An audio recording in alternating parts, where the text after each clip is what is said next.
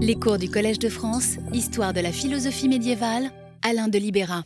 Bonsoir, mesdames et, messieurs, bonsoir. Acte 7, n'est-ce pas? Bientôt l'acte 8, le dernier. Nous avons évoqué la semaine dernière Auriol Occam et euh, Grégoire de Rimini comme aftermath pré-buridanien du Concile de Vienne, préparant euh, donc la formulation de ce que j'avais appelé la topique de Buridan. Il nous faut dire aujourd'hui un mot brièvement de la topique du Latran, du Concile de Latran V, pour boucler le récit engagé au début de ce cours. Donc en évoquant, dis-je, aujourd'hui ce qui a rendu possible le Latran, puis la semaine prochaine ce qui en est résulté, son rôle épocal donc à ce concile dans le passage du Moyen Âge à la modernité. La constitution donc Apostolici Regiminis du 19 décembre 1513 reprend les conclusions du Concile de Vienne sur l'âme humaine comme forme du corps. Mais avec les années, le spectre d'intervention s'est élargi.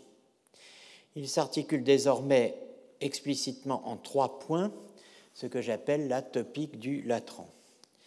C'est qu'entre-temps, l'adversaire a changé.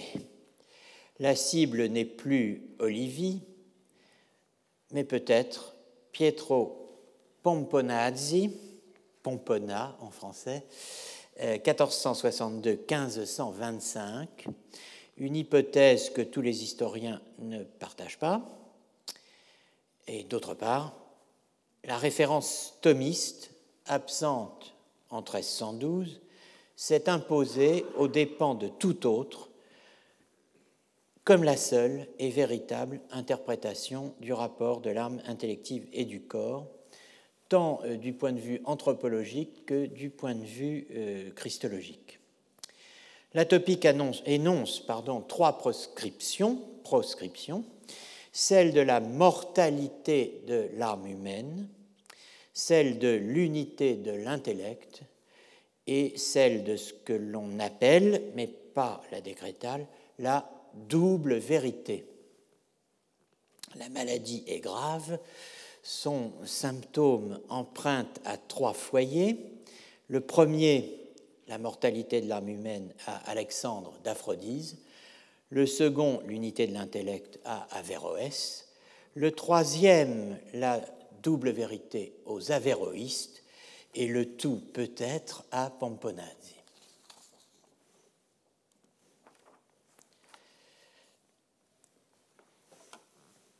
Voici euh,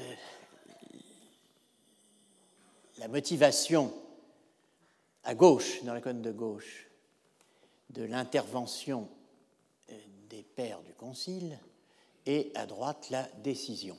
Je le lis. Vous connaissez déjà ce texte. De nos jours, le semeur de Zizanie, l'antique ennemi du genre humain, a osé à nouveau semer et multiplier dans le champ du Seigneur des erreurs très pernicieuses qui ont toujours été, toujours été rejetés par les fidèles au sujet de l'âme et principalement de l'âme raisonnable, à savoir que celle-ci serait, alors 1 et 2, c'est rajouté par moi évidemment, 1. Hein. Mortelle et unique en tous les hommes. Et certains, s'adonnant à la philosophie avec témérité, soutiennent que 2. Cela est vrai, au moins selon la philosophie. Réponse, après la maladie, le remède, n'est-ce pas? Désirant appliquer un remède opportun contre cette peste, avec l'approbation de ce saint concile, nous condamnons et réprouvons tous ceux qui affirment que l'âme intellective est mortelle ou unique en tous les hommes, ou qui sont dans le doute à ce sujet. En effet, non seulement celle-ci est vraiment par soi et essentiellement forme du corps humain, comme il est dit dans le canon de notre prédécesseur, le pape Clément V, publié au Concile de Vienne, mais elle est à la vérité immortelle, sujette à la multiplicité selon la multiplicité des corps dans lesquels elle est infusée, effectivement multipliée et sujette à être multipliée dans l'avenir. La grille du Latran, donc, la topique du Latran, euh, comprend une case de moins que celle de Buridan. Alors je veux simplement insister euh, sur ce que j'ai mis en, en couleur, n'est-ce pas? Le et qui devient un ou ou. Euh, dans, à gauche, mortel et unique, ça peut être une seule doctrine, un seul camp, une seule sorte de philosophie. Ou ou, ça permet de dissocier. On peut avoir, on peut arroser, si je puis dire, tous azimuts. Ceux qui soutiennent que l'âme intellective est mortelle et d'autres qui soutiennent qu'elle est unique en tous les hommes, sans que pour autant elle soit mortelle. Et bien sûr, s'ajoutent à cela ceux qui sont dans le doute à ce sujet. L'affirmation vraiment et à la vérité euh, est effectivement là pour dire euh, il n'y a qu'une vérité, mais euh, bien sûr, on va euh, reparler de cela dans un instant.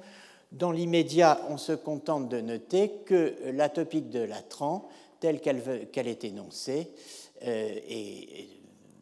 été réduite de 5 à 4. Âme intellective, forme du corps, mais forme substantielle, mais forme inhérente au corps, donc substantielle et inhérente, tirée de la matière, mortelle, engendrable et corruptible naturellement, et enfin multiple.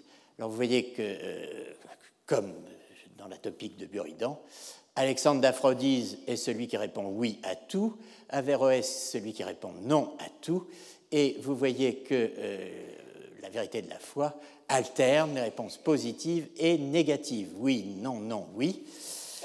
La prescription de O3, donc la doctrine qui est prescrite comme étant la vérité de la foi, va de pair avec la proscription de O1, donc qui dit oui à tout, et de O2 qui dit non à tout. L'une et l'autre, ces proscriptions sont sans appel. On doit rejeter le tout, O1 et O2.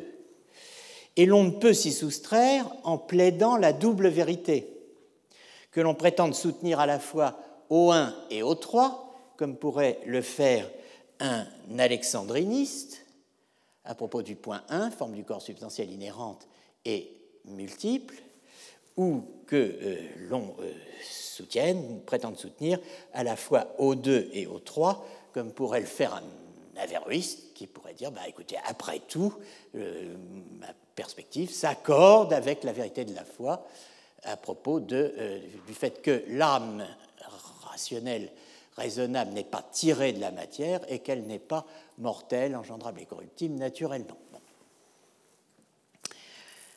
Évidemment, ce qui nous intéresse maintenant et ce qui distingue la topique de Buridan de la topique de, euh, la 35, c'est euh, la fameuse double vérité. Alors, je continue sur la maladie et le remède certains, s'adonnant à la philosophie avec témérité, soutiennent que cela est vrai. Qu'est-ce qui est vrai? Que l'âme est mortelle et unique en tous les hommes. Hein? Que cela est vrai, au moins selon la philosophie décision du Concile, puisque la vérité ne peut aucunement être contraire à la vérité, nous définissons donc comme étant complètement fausse, complètement fausse, souligné, toute assertion contraire à la vérité de la foi. Euh, vous voyez pourquoi je souligne complètement fausse, c'est que complètement fausse s'oppose à vrai selon la philosophie, comme aplos euh, et prosti en, grec, euh, simpliciter secundum quid en latin, absolument ou sous un certain rapport en français. Bon, là, c'est complètement faux. Point. Toute assertion, alors nous définissons donc comme étant complètement fausse toute assertion contraire à la vérité de la foi éclairée, et nous interdisons avec la plus grande rigueur de permettre que soit enseignée une position différente.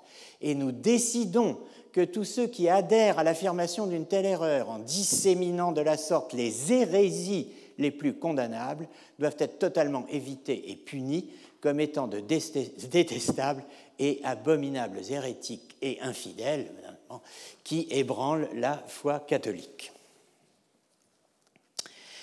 Alors, étant donné euh, ce que je viens de dire, il est clair que je ne peux pas dire je crois ce 0,3, n'est-ce pas L'opinion, plus exactement O3, euh, l'opinion euh, qui correspond à la, pense, à la vérité de la foi, mais je ne le pense pas, car je pense au 1, par exemple. Je suis alexandriniste.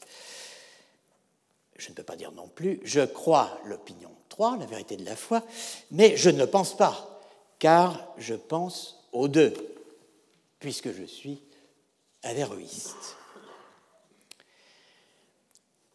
Quelle que soit euh, la cible exacte, nous allons voir que euh, euh, y a un dossier intéressant de la double vérité. Mais avant de nous pencher là-dessus, je voudrais quand même dire quelques mots sur l'origine de cette double vérité. Parce que ici, on a cela est vrai au moins selon la philosophie, et c'est complètement faux. Mais quand est née, si l'on peut dire, cette idée de deux vérités contraires, d'une double vérité? Eh bien, tout simplement, à Paris, en 1277. Rappelez-vous le texte du prologue euh, de la lettre, euh, disons, euh, d'Étienne Tempier en 1277. Il faisait allusion à un certain nombre d'enseignants, disons, d'hommes d'études, disait-il, qui appuyaient euh, certaines de leurs erreurs mises en circulation à Paris en public ou en privé, en les proclamant euh, tout haut, n'est-ce pas, en les appuyant donc sur des écrits de païens dont ils affirmaient quelle honte qu'ils étaient à ce point contraignants que dans leur ignorance, ils ne savaient pas quoi leur répondre. Donc j'avais évoqué à ce propos euh, la, stratégie de la réponse faible de Cesare Cremonini des, des décennies plus tard, mais euh, avant de sauter euh, cette période, euh, restons en 1277 et voyons ce que dit l'évêque. Ils ne savent pas quoi répondre, disent-ils, argue-t-il. Mais pour ne pas voir, pour ne pas faire voir, pardon, qu'ils affirment en réalité ce qu'ils insinuent mettent en circulation ainsi. Je ne sais pas quoi répondre. C'est pas moi, c'est l'autre, c'est eux. Je ne sais pas quoi dire. C'est trop fort. Ils sont trop forts, ces païens. Bon, eh bien, euh, je ne sais pas quoi répondre. Alors, pour ne pas faire voir qu'ils affirment en réalité cela, ils dissimulent leur réponse, de telle façon que, pensant éviter Scylla, ils tombent en Charybde. Ils disent en effet que cela, ce qu'ils viennent de dire, selon les païens, Cela est vrai selon la philosophie, mais non selon la foi catholique. Et là, l'évêque s'énerve, comme s'il y avait deux vérités contraires, comme si, contre la vérité de l'Écriture sainte, il y avait du vrai dans les dires de ces païens damnés, à propos desquels il est écrit Je détruirai la sagesse des sages. Car la vraie sagesse, anéantit la fausse sagesse. Par conséquent, afin que cette manière imprudente de parler n'induise pas les gens simples en erreur, on, a toujours un grand souci des gens simples, n'est-ce pas, au moment où on s'apprête à condamner euh, quelqu'un. Afin que cette manière imprudente de parler n'induise pas les gens simples en erreur, sur le conseil qui nous a été communiqué autant par des docteurs en écriture sainte que par d'autres hommes prudent, nous interdisons strictement que de telles et semblables choses se produisent et nous les condamnons totalement, excommuniant tous ceux qui auront professé ou auront osé défendre ou soutenir de quelque façon que ce soit, autrement dit, dans quelque exercice académique que ce soit, interprétation d'un texte, dispute, sermon universitaire, les dites erreurs ou l'une d'entre elles, ainsi que leurs auditeurs. À moins qu'ils ne se présentent devant nous ou devant le chancelier de Paris en deçà de sept jours pour révéler ces erreurs, c'est-à-dire les rendre publiques, dire oui, j'ai confessé cela, j'ai professé cela, auquel cas nous procéderons de toute façon quand même contre eux en leur infligeant, selon ce que dit le droit, d'autres sanctions euh, proportionnées à la nature de leur faute. Bon, ben, c'est comme, c'est comme faire rentrer les, exilés fiscaux, n'est-ce pas Dire, mais, bon, je, voilà, j'ai soutenu ça, mais bon. Donc, euh, euh, c'est assez sévère quand même. On se dit, bon, ben, ça, dû, ça devait durer deux semaines, trois semaines. Ben non, ça, ça dure jusqu'en 1513. Donc, alors, quelle que soit la cible exacte du concile de la 35.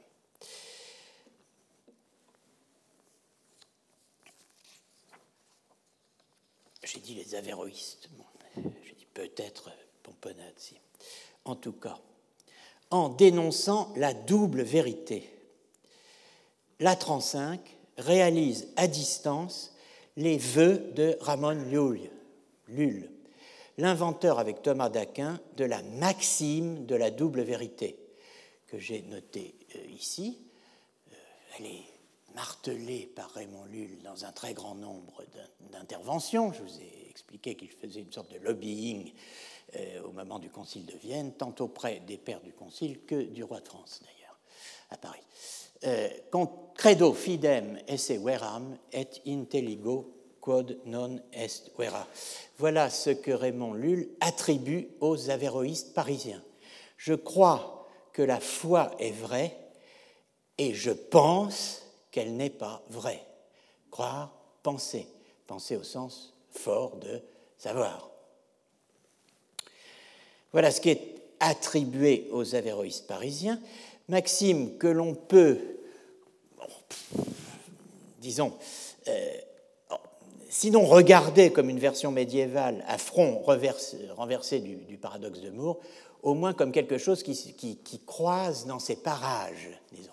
Le paradoxe de Moore qui est The cat is on the mat, but I don't believe it. Le chat est sur le paillasson, mais je ne le crois pas. Euh, bon, euh, qui est ce qu'on appelle le, un paradoxe, le paradoxe de Moore, qui a été analysé de façon extrêmement euh, brillante et intéressante par François Recanati dans la, transparence et l'énonciation pour introduire la pragmatique en 1979, au point culminant en 1979 de ce qu'on appelait le linguistic term, le tournant linguistique en France. Et je m'en souviens très bien, grand Dieu. Euh, et voilà ce qui est écrit, page 183 de ce livre qui a eu une certaine importance pour introduire à la pragmatique en France. Hein avec les travaux de Ducrot, euh, l'énoncé The cat is on the mat, but I don't believe it est contradictoire. La contradiction n'est pas logique, c'est-à-dire intérieure à l'énoncé, intérieure à ce qui est asserté. Le fait que le chat soit sur le paillasson et le fait que je ne le crois pas, euh, eh bien tout cela est parfaitement compatible. Elle est pragmatique, c'est-à-dire relative à l'énoncé. Dans son énonciation, elle joue entre ce qu'implique pragmatiquement le fait de dire le chat est sur le paillasson et ce qui est asserté dans la seconde partie de la phrase, je ne crois pas. Donc en énonçant la phrase, je laisse entendre, c'est ce qu'on appelle implied meaning, hein, euh, je laisse entendre que je crois que le chat est sur le paillasson, tout en affirmant que je ne le crois pas. Vous voyez, voilà ce. Alors, donc, euh, toute une étude à faire sur, la formule je crois que la foi est vraie et je pense qu'elle n'est pas vraie, euh, d'une manière un peu plus, disons, euh, linguistique que euh, ce qu'on fait d'habitude. Bon, ça fait partie des choses qu'on peut précisément réécrire aujourd'hui. En tout cas, je laisse de côté le dossier de la double vérité, qui a son histoire propre, bien étudiée, par Luca Bianchi, précisément, dans Pour une histoire de la double vérité, un livre paru chez Vrin en 2008. Notez simplement la dimension structurale de toute cette affaire, de, la topique de Buridan et de la topique de la 35. Vous connaissez peut-être la formule de Lacan sur le mythe. Le mythe euh, disait Lacan, puisque c'est dans un entretien, euh, enfin c'est dans une intervention intitulée Télévision, 1974, hein, ça, ça, nous ramène aux années 70, tout cela encore, euh, Lacan disait, le mythe, c'est la tentative de donner forme épique à ce qui s'opère de la structure. Eh bien, si vous me permettez, euh, l'histoire, c'est, euh, en tout cas celle que je pratique, c'est la tentative de donner forme narrative à ce qui s'opère de la structure. Que s'est-il passé entre Vienne et la 35 devient que s'est-il passé entre la topique de Buridan et celle de la 35 Comment la topique de Buridan a-t-elle pu devenir celle du Latran sous couvert du Concile de Vienne, en donnant à cette expression sous couvert euh, toute la gamme, toute la, série de nuances euh, qu'elle peut avoir en français, et notamment en français administratif, sous prétexte de, sous la protection, de, sous la responsabilité de, etc. Alors, eh bien, voyons, que s'est-il passé Commençons, et nous commençons avec Guillaume de Cam, le premier quodlibet de Cam, hein, qui nous propose un CQR, un complexe question-réponse. On est dans les années 1322-1325. C'est le questionnaire que j'avais euh, énoncé la semaine dernière. Peut-on démontrer que l'âme intellective est la forme du corps? Peut-on prouver en toute évidence qu'il n'y a pas un seul euh, intellect numériquement identique en les hommes Question 12. L'âme intellective est-elle tout entière dans le corps tout entier et tout entière en chacune de ses parties? La question 10. Peut-on démontrer que l'âme intellective est la forme du corps est la question centrale de ce que j'appelle l'aftermath du Concile de Vienne. Mais il ne faut pas sous-estimer l'importance de la question 12, hein, qui peut se retrouver dans d'autres complexes questions-réponses. C'est précisément ce qui fait l'intérêt de cette méthode, des CQR, des complexes questions-réponses, n'est-ce pas, que de tracer une question, que de tracer un, c'est-à-dire suivre à la trace un complexe de questions. C'est ma lecture de Collingwood qui m'a permis de définir la méthode des CQR. je voudrais dire que l'amorce de l'idée sans référence à Collingwood, suivre la constitution ou le groupement de certaines questions dans les commentaires des sentences, leur déplacement ou leur dissociation d'une distinction à l'autre, ou le simple fait, par exemple, qu'une question passe d'une distinction à une autre, donc on dirait aujourd'hui d'un domaine de problème à un autre, eh bien je l'ai trouvé largement ébauché chez Eugenio Randi. Randi a été euh, mon premier étudiant italien à l'école pratique des hautes études, où j'avais été élu en 1985. Il venait euh, de Milan presque chaque semaine. Il travaillait à la statale, comme on dit, autrement dit pas au Sacro Cuore, euh, auprès de Madame Beogno Brocchieri Fumagalli. Il s'intéressait particulièrement au complexe de questions Concernant la toute-puissance divine, il avait d'ailleurs édité une question duc de Saint-Cher et des questions duc de Neuchâteau, euh, des Novo Castro, sur la potentia divina, qu'elle soit absolue, absoluta ou ordinata, ordonnée, concept auquel Paul Vigneault avait, à l'école pratique des hautes études, donné un rôle absolument central en histoire de la pensée médiévale. Randy voulait faire avec moi un diplôme de l'école pratique euh, sur ce thème en poussant le travail jusqu'à Leibniz. Il est euh, mort à 33 ans. Euh, il travaillait en Italie avec Luca Bianchi. Ils ont signé ensemble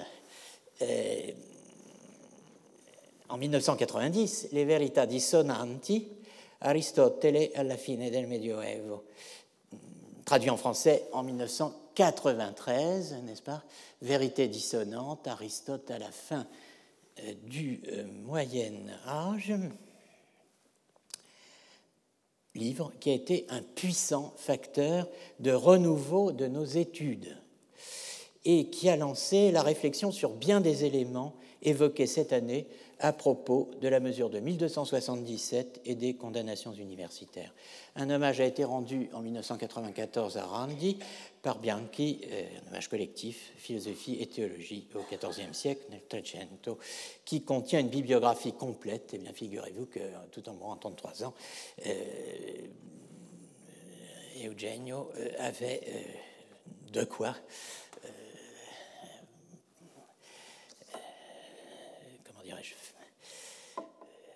autoriser le, le, projet de dresser une bibliographie complète, ce qui est quand même impressionnant. Je viens à Occam. J'ai évoqué le corpus quadlibétique la semaine passée en m'appuyant, sans avoir le temps d'entrer dans les détails, sur les données de la quadlibase de l'atelier d'anthropologie scolastique de l'EHESS et euh, l'Analytical Index de Richard Cross, publié dans le volume collectif sur les quadlibétas théologiques du XIVe siècle par Christopher Schable, deux outils euh, indispensables. Si l'on ajoute euh, au quadlibéta ne fût-ce que les parallèles tirés des commentaires spécialisés du troisième livre du De Anima, dont euh, Anna Maria Mora Marquez a dressé l'inventaire euh, exhaustif, n'est-ce pas, en 2014, offrant un troisième outil indispensable. On voit par exemple que les questions 10 et questions 11 d'Occam ont le même objet que euh, les, les, questionnaires de Radulfus Brito, maîtresse à Paris jusqu'en 1307, que la question de anima intellectiva de Thomas Wilton, euh, avéroïste parisien, qui euh, enseigne précisément à Paris en 1312, au moment du Concile de Vienne, que un de questions de Jean de Jandin, maîtresse art à l'Université de Paris à partir de 1310, que euh, des questions de Thaddée de Parme, Taddeo de Parme, avéroïste italien, qui a enseigné à la Faculté des Arts et de Médecine de Bologne de 1318 à 1321, puis à Sienne, que les questions 3-6 de euh, la Tertia Lectura de Buridan, qui sont postérieures euh, au CAM, et euh, évidemment que les, questions de Nicolas Orem. Alors, il y a évidemment d'autres pistes encore que les quodlibètes et que les commentaires spécialisés du De Anima. Il y a les commentaires des sentences. Le code le code pardon, de, d'Occam a un, parallèle, nous dit euh, l'éditeur de ce code libet, qui euh, renvoie euh, à Sentence, livre 4, question 10, et à un manuscrit, Oxford, bibliothèque de Merton College, manuscrit 100, euh, etc. Donc il a un parallèle. Nous savons qu'il a un champ de présence propre, grand breton, fatalement, euh, c'est-à-dire bien ce, que, ce, qui, ce, que, ce, à quoi avait affaire Occam habituellement, à savoir en gros d'un Scott et Gauthier Chatton. Bon, mais cette indication du, de l'éditeur euh, du quadlibet est, un jeu de pistes, n'est-ce pas, que l'on suit facilement aujourd'hui, qu'il y a des œuvres complètes éditées, éditées critiquement. Euh, donc je prends l'exemple du parallèle proposé. À l'époque euh, de, l'édition du quadlibet, il fallait consulter donc le manuscrit Merton College 100, etc.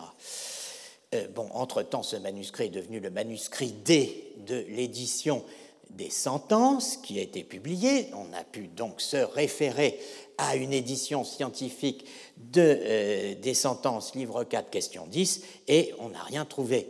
Il n'y a rien, puisque, effectivement, euh, enfin, en tout cas, le, sujet euh, laissait peu augurer qu'on n'y trouverait jamais quoi que ce soit de cet ordre. Est-ce que la, la pénitence suffit, disons, à effacer le péché mortel?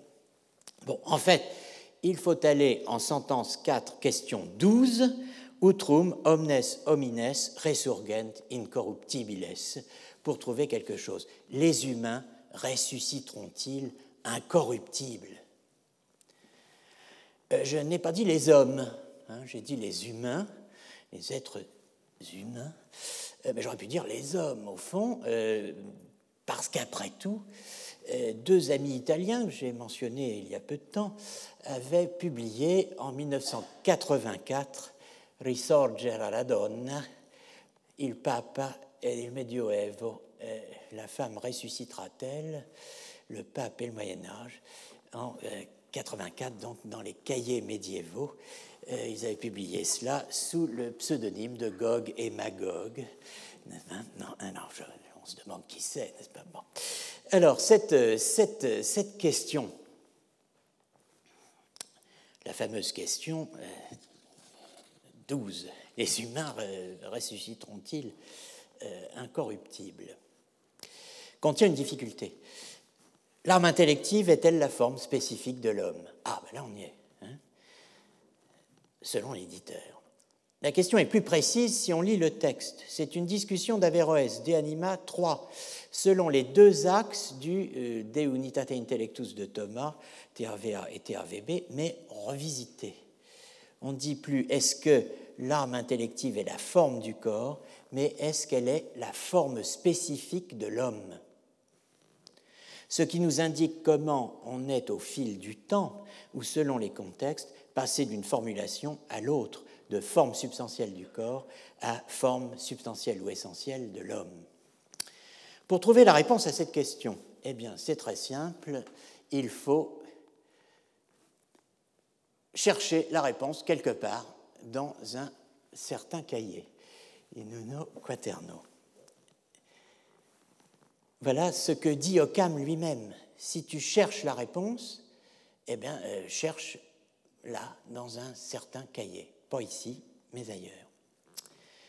Alors, pour trouver la réponse à cette question, il faut chercher ailleurs dans un cahier. Euh, bon, Occam dit, euh, d'ailleurs, on ne s'occupera pas de cette question maintenant ici. Ce qui nous intéresse, c'est l'incorruptibilité selon Aristote. Alors, le fameux cahier a fini par être édité dans les Opéra Theologica, volume 8 de, euh, eh bien, de Guillaume de Cam, sous le, sous le titre eh bien, Notabile de intellectu possibili secundum averroem dans euh, ce volume qui s'intitule Questions variées. Alors c'est la question 6, article 7. Ce texte ne figurait pas dans les œuvres de Cam anciennes, hein, dans l'édition de Lyon ancienne. Euh, il ne figure que dans quatre manuscrits, dont effectivement, j'ai pu, on a pu le vérifier, tout le monde peut le vérifier maintenant, effectivement dans le manuscrit de Merton College qui avait été signalé à l'époque. Donc vous voyez, ce travail dont se moque euh, beaucoup, se moquerait, je pense, euh, aujourd'hui encore euh, Hippolytaine, n'est-ce pas, montre quelles sont les souffrances qu'endure le médiéviste quand il essaie de, eh bien, de faire l'histoire d'un thème quelconque. Qu'est-ce qui caractérise le complexe question-réponse de Cam eh bien précisément qu'il ne pose pas de questions directes comme est-ce que l'âme intellectuelle est forme du corps?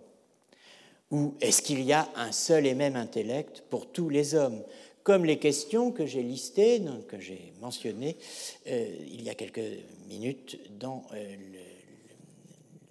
l'inventaire euh, tiré des bases de données relatives au code Libet et au euh, sur le De Anima. Il recourt à des formulations, Occam, qui portent sur la possibilité ou l'impossibilité de démontrer la vérité ou la fausseté d'une proposition. La vérité de la proposition l'âme intellective est la forme du corps, dans le cas de la question 10, la fausseté de la proposition l'intellect est numériquement un en tous les hommes, dans le cas de la question 11. Si l'on revient au quadlibéta listé dans la quadlibase, on voit que le seul parallèle véritable avec la question 11 d'Occam est la question 14 du neuvième euh, quadlibet euh, du vieil Henri de Gand, qui, rappelons-le, alors Henri de Gand 1217-1293, Henri de Gand qui faisait partie de la commission de théologiens réunie par Étienne Tempier en 1277 pour statuer sur euh, les euh, propositions, articles ou thèses qui seraient finalement condamnées dans le syllabus du 7 mars.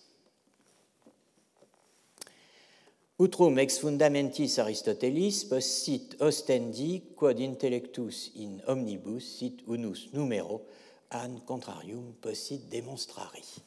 Voilà le, titre euh, de cette question. Euh, la différence évidente avec Occam est la mention des principes fondamentaux d'Aristote, les fundamenta Aristotelis. C'est ce qui fait l'intérêt aussi de l'étude, même superficielle, des questionnaires. Dans une observation liminaire précédant ses réponses, Henri fait remarquer qu'il n'y a rien d'étonnant à ce que l'on s'interroge sur ce qu'Aristote pensait de la question de savoir si l'intellect est la forme et l'acte du corps, la question 10 d'Occam, et s'il est numériquement le même en plusieurs ou singulier dans les singuliers, qui sera la question 11 d'Occam. Car, dit Henri de Gand, Aristote a toujours été dans le doute à ce propos et n'a jamais pris pour accorder ou pour principe ni l'une ni l'autre de ces deux thèses non plus que leur contraire d'ailleurs, mais n'a cessé de fluctuer, dit Henri, entre elles, alimentant à parts égales les exégèses, opposées et toujours partielles de ces interprètes tant grecs qu'arabes. D'où la démarche choisie par Henri de remonter au fondement de la philosophie d'Aristote, c'est-à-dire aux principes, aux propositions, aux thèses dont Aristote ne doutait pas ni ne pouvait douter. Plutôt que de remonter à, toutes les propositions qu'il appelle les propositions nues, qui tantôt semblent aller dans un sens, tantôt dans un autre, et euh, plutôt aussi que euh, de euh, se référer aux explications des commentateurs, pour voir donc si l'on peut, dans un sens ou dans un autre, apporter une démonstration ou plus exactement s'agissant de, la question 11 de, Cam, montrer que l'intellect est numériquement en tous, ou bien démontrer le contraire, n'est-ce pas? C'est la formulation d'Henri de Gand, mais euh, elle s'applique très bien euh, au questionnaire d'Occam. Alors, euh, et Occam Eh bien, prenons la question 10. Est-ce que l'on peut démontrer que l'âme intellective est la forme du corps? Occam analyse le problème en deux difficultés qu'il aborde successivement. Première difficulté, pourrions-nous, j'ai baptisé D1, difficulté 1, pourrions-nous intelliger par l'âme intellective si celle-ci n'était pas forme du corps?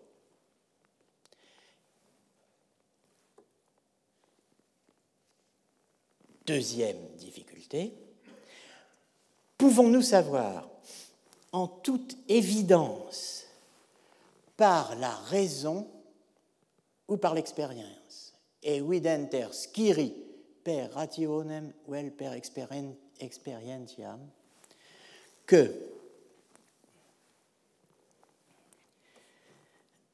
nous intelligeons, nous pensons intelligeons, en prenant ce mot intelliger comme désignant un certain acte propre d'une substance immatérielle telle qu'est censée l'être l'âme intellective, qui est inengendrable et incorruptible, et est tout entière en tout, et tout entière en chaque partie. Alors ça, c'est une question. C'est pas vague. C'est une question extrêmement précise, extraordinairement précise même, qui condense tout un ensemble de discussions et de distinctions. Avec ce que j'appelle la formule du Hollenmérisme, terme emprunté euh, à Henry Moore, qui l'a introduit, euh, qui l'a forgé, contemporain de Descartes, euh, la formule du hollenmérisme, il y en a deux en fait, c'est TT-TP et TT-PP. Tout entier en tout et dans le tout et tout entier dans chaque partie, ou bien tout entier dans le tout et en partie dans chaque partie. Voilà les deux modèles euh, qu'on appellerait aujourd'hui méréologiques, hein, rapport tout-partie, euh, qui euh, concernent l'immanence telle qu'on la pense à cette époque.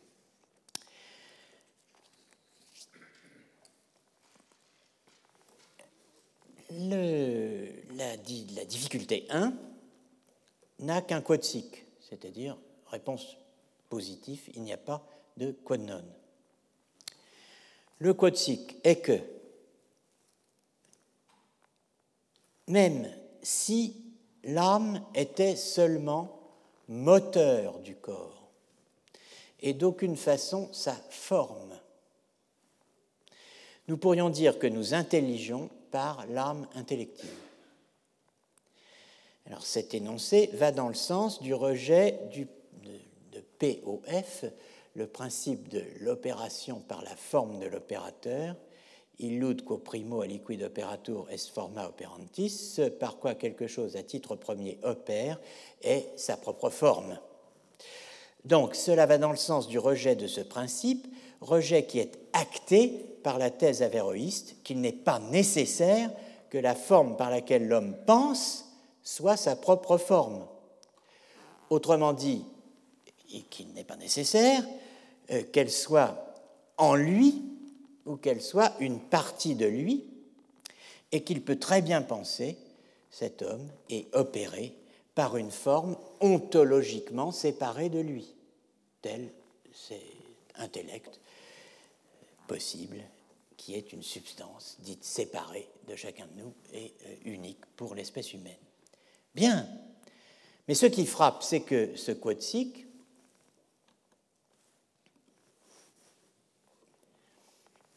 eh bien, ne mentionne en faveur de cela aucun argument d'Averroès. Le registre est purement théologique. Et théologique s'il en est, hein, puisqu'il repose sur la communication des idiomes. Je lis le texte en français. Quant à la première difficulté, il semble que oui, donc que nous pourrions intelliger par l'âme intellective si celle-ci n'était pas forme du corps. Il semble que oui, parce que bien des propriétés sont attribuées à une chose à cause d'une autre, qui n'est ni sa matière, ni sa forme, ni sa partie, de par la communication des idiomes. Ainsi, disons-nous que quelque chose est attribué à autre chose à cause d'un instrument ou d'un vêtement et autre chose semblable, comme quand on dit que cet homme est rameur, en tirant cette appellation de rame, ou fossoyeur, en la tirant de fosse. Alors là, j'ai complété le texte, hein, euh, et donc interprété fossoyeur à partir de fossa, terme qui n'est pas dans le manuscrit, dans l'édition, ou que celui-ci est vêtu, chaussé ou armé, ou encore que cet homme a touché tel autre parce que ses vêtements ou ses armes l'ont touché. Telle est aussi la communication entre le Fils de Dieu et la nature humaine assumée, où aucun des deux n'est forme de l'autre. On peut donc de la même façon attribuer quelque chose au corps mu à cause du moteur, sans que ce moteur soit sa forme. Pour illustrer le phénomène, Occam prend un exemple également utilisé à la même époque par le cardinal Vital Dufour. Vitalis de Forno, celui de l'ange Raphaël dans le livre de Tobie, qui, sous la figure d'un homme, Azarias, comme constitué en moteur de lui-même et du corps d'homme assumé, est dit boire, voyager, penser et juger. Dans la Bible, guérir Sarah et Tobit, ramener Tobit sain et sauf, l'aider à retrouver ses biens perdus, etc. On a, dit Occam, un bon exemple de cela avec l'ange de Tobit, à cause duquel, en tant que moteur, on disait du composé constitué du corps assumé et de l'ange lui-même, présent dans ce corps, qui avait assumé ce corps, hein, qu'il mangeait, buvait, marchait, intelligeait, jugeait. Nonobstant donc que l'âme soit seulement le moteur du corps, comme l'ange dans le corps euh, d'Azarias, hein, euh, nonobstant donc que l'âme soit seulement le moteur du corps et d'aucune façon sa, forme, nous pouvons encore être dits intelligés par l'âme intellective. Cet argument, n'est-ce pas, euh, donne le vertige communication des idiomes, vêtements, communication des idiomes proprement dite entre le Fils de Dieu et la nature humaine, théorie de la motion du moteur, euh, modelée sur l'histoire de l'ange Raphaël euh, habitant le corps euh, d'un dénommé Azarias eh bien, euh, cet argument donne le vertige par le nombre de présupposés ou d'implications qui l'enveloppent silencieusement en quelques lignes dans la succession de prime abord assez extravagante des illustrations. Tout d'abord, la communication des idiomes. On va réviser, n'est-ce pas, puisqu'on a vu tout ça au cours euh, des cinq années précédentes. Euh, la communication des idiomes. Il s'agit de l'antidosis idiomatone des pères grecs. Il s'agit d'un chiasme, il s'agit d'un chiasme de propriété. Nous avons longuement évoqué ce chiasme en 2016 dans le sujet de la passion, chez Jean de Damas, qui euh, fournit le concept connecté c'est d'ailleurs fondamental pour moi, à la notion de périchorésis, de périchorèse, c'est-à-dire d'immanence mutuelle, qui deviendra en latin la circum incessio, en français la circum-incession, des personnes en théologie trinitaire, pour dire que chaque personne est immanente aux deux autres et que les deux autres sont immanentes à chacune. Ce qui est absolument impensable en euh, ontologie aristotélicienne. En raison de l'unité de leur unique hypostase et de la périchorèse des parties, les deux natures dans le Christ se communiquent mutuellement leurs idiomes. Cette communication des idiomes, que Jean de Damas appelle antidosis ton idiomatone, ou antimétastasis, ou koinonia idiomatone, communion des idiomes, communicatio euh, des idiomes est ce qui permet d'attribuer à l'homme Jésus ce qui est vrai du Seigneur et au Seigneur ce qui est vrai de l'homme. Donc nous avons euh, longuement euh, étudié cela, le concept, chez Jean Damas, puis chez Augustin, qui fournit des exemples tirés de 1 Corinthiens 2.8 ou de Jean 2.13 le Seigneur de gloire a été crucifié. Le Fils de l'homme est dans le ciel. Hein. Euh, un exemple, personne n'est monté au ciel, si ce n'est celui qui est descendu du ciel. On attendrait le Fils de Dieu, le Fils de l'homme qui est dans le ciel. vous avez des développements très célèbres d'Augustin sur ces questions dans les textes que j'ai indiqués là, des et Cité de Dieu nous avons rassemblé le tout dans un euh, schéma. Christos, loin, euh, celui qui est loin, euh, et chiasmos, le chiasme, hein, l'antidosis idiomatone, la communication des idiomes comme chiasme des propriétés. Voici le Christ, une propriété correspondant à la nature divine, être au ciel, P1N1, une propriété a été crucifiée, P2 correspondant à la nature humaine du Christ, eh bien, euh, l'antidosis idiomatone, la communication des idiomes, fait que la propriété euh, qui euh, caractérisait l'homme passe sous la nature divine et celle qui caractérisait la nature divine passe sous la nature humaine par le biais de l'unique hypostase, ce qui fait qu'on arrive à avoir effectivement P2 qui transite, le Fils de Dieu a été crucifié et le Fils de l'homme est au ciel.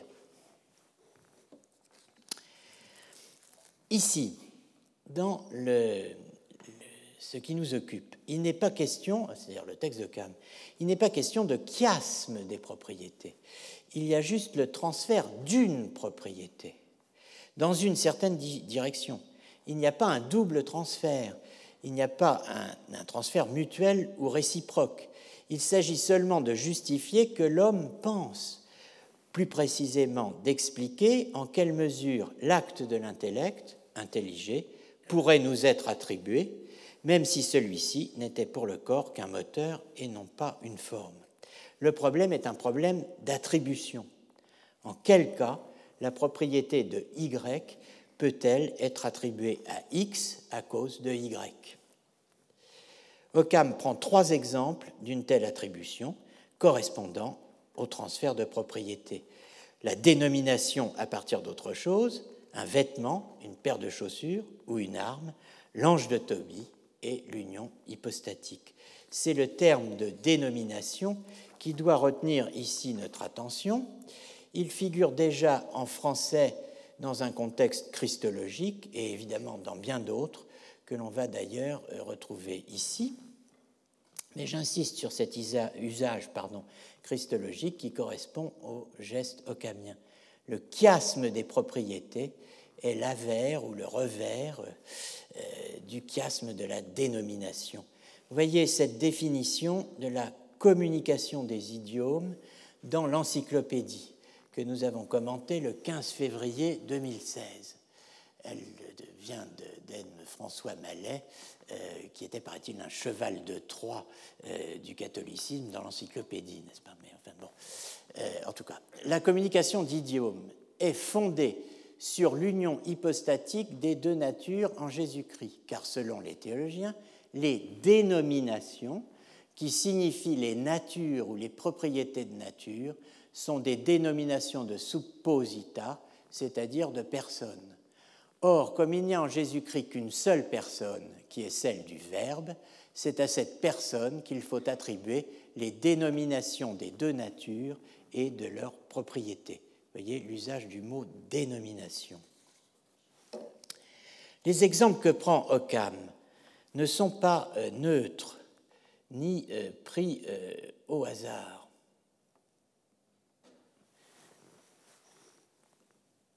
Euh, eh bien alors, je ne retrouve plus. Oh là là là là. Oui, vous voyez, instruments, vêtements, vêtus, chaussés, armés, etc.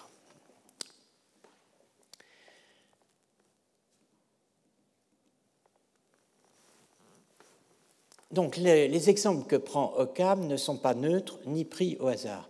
Et cette rencontre de prime abord scandaleuse entre une paire de chaussures, euh, l'ange Raphaël en costume de ville et le Fils de Dieu en croix n'est pas fortuite. Vêtements, chaussures et armes étaient précisément allégués au XIIe siècle par les partisans de la théorie dite de l'habitus, ou Clothing Theory en anglais, euh, dans l'historiographie euh, contemporaine, théorie du vêtement, comme on dit dans euh, l'historiographie anglophone, présentée par Pierre Lombard comme la troisième théorie de l'incarnation.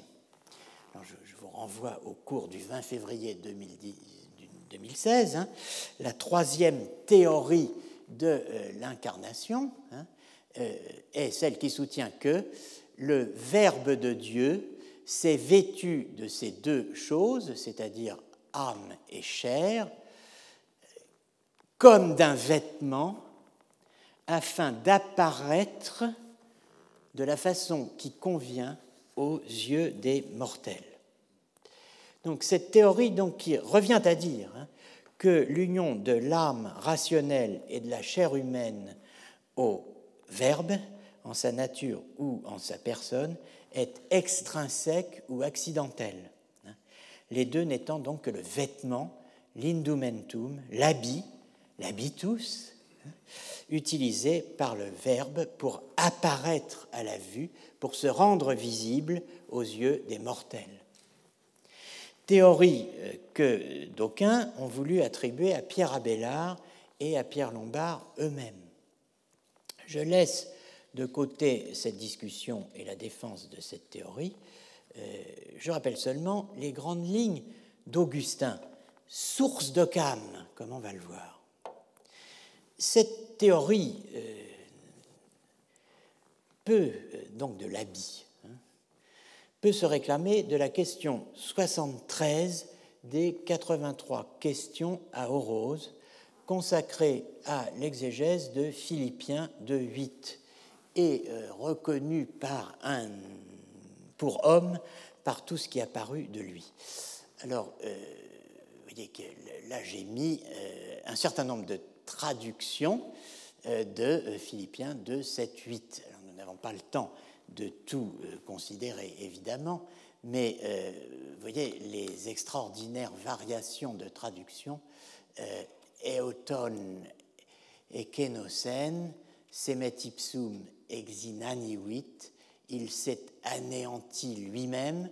Alors, dans la traduction d'Augustin Crampon, la célèbre Bible Crampon, qui choisit et retient parce que c'est un contemporain de tous les auteurs du XIXe siècle que nous avons euh, étudié euh, au début de ce cours et euh, qui donc lisait la Bible dans la version crampon,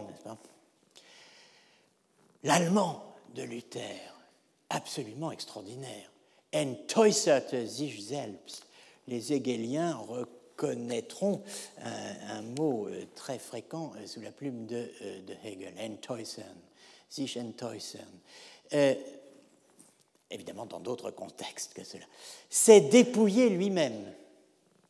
Bon, alors, euh, il s'est dépouillé lui-même, traduction habituelle, en prenant une forme de serviteur, en devenant semblable aux hommes, devenant semblable aux hommes. Voyez l'extraordinaire euh, écart avec la traduction très littérale de Crampon euh, reconnu pour homme par tout ce qui a paru de lui, et euh, nous avons le latin et habitu inventus ut homo, qui correspond au grec kai schemati reiteis os anthropos. Alors, Augustin tente d'expliquer, grâce à une analyse de la notion philosophique d'habitus, ce qui est écrit dans la version latine et habitu inventus ut homo. Trouvé, reconnu comme homme selon l'habitus, euh, selon l'habit. Luther traduit, et là j'insiste beaucoup là-dessus, angeberden als ein Mensch erfunden, et trouvé comme un homme, en vertu de quoi? Geberden eh bien, en allemand moderne, Gebärdensprache, c'est la langue ou le langage des signes. Et Gebärden, ce sont les gestes. Retenez euh, ce point, car il convient bien à la mise en série de l'incarnation et de l'assomption de l'homme par l'ange de Tobie autrement dit euh, de l'ange Raphaël, enfin l'ange de Tobie, c'est l'ange dans le livre de Tobie, et en fait il s'agit de l'ange Raphaël, hein.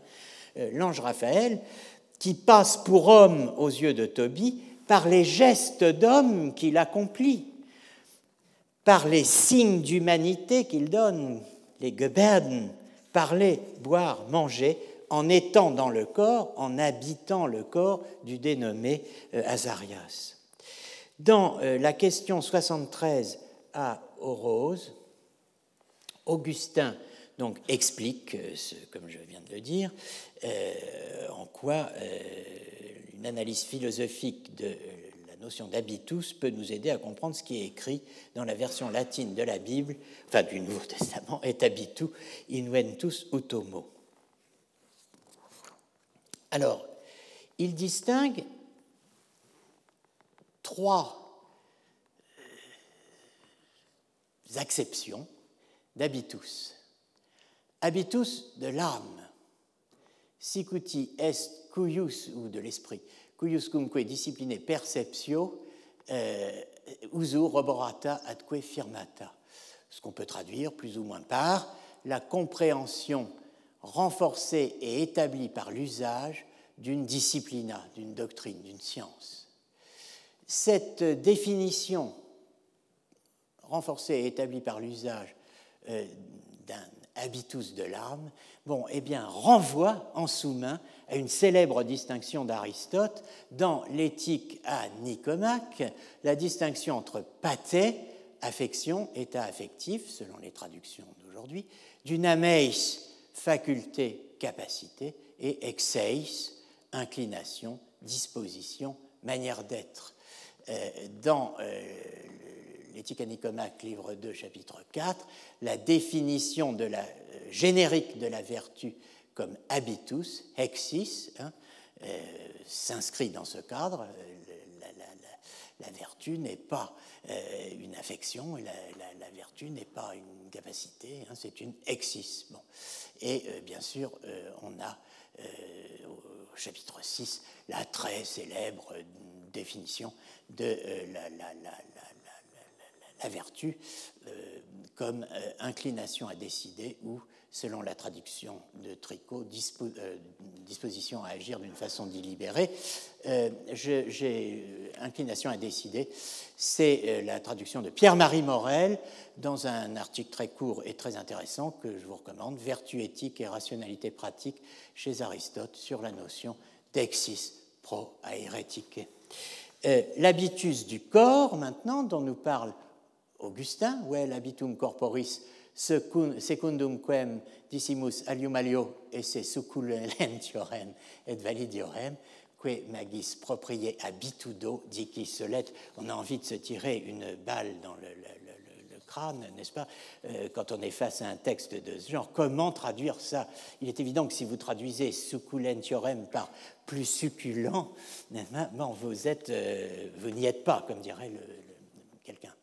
Euh, on n'y est pas du tout. ben non, évidemment, puisque il y a une référence ici à ce trouve un peu plus bas, euh, le succus viscerum, les fluides internes. Euh, bon, évoquer quelques lignes plus bas. Donc, cela veut dire vigoureux, n'est-ce pas, qui, est dans un état corporel tel que, euh, bon, il est, dit plus vigoureux qu'un autre, ou plus robuste qu'un autre, plus valide qu'un autre. Euh, comment traduire habitudo? Certains traduisent par condition, comme on dit condition physique. Hein. il est en bonne condition physique, mais on peut aussi penser euh, à habitudo, un sens très banal de habitudo, qui est rapport-relation. C'est comme on a euh, la relation être plus grand que, donc être, être plus vigoureux que, être en meilleure santé que, bon, etc. Donc voilà, habitus du corps, en vertu de quoi on dit que quelqu'un est plus vigoureux ou plus robuste qu'un autre. Et habitus, enfin, d'une manière très générale, ce qui, d'origine extrinsèque, venant de l'extérieur, s'ajustant à nos membres, donc à une partie de nous, fait que nous recevons à partir de lui une certaine dénomination. Alors je suis dit vêtu, puisque je reçois un vêtement.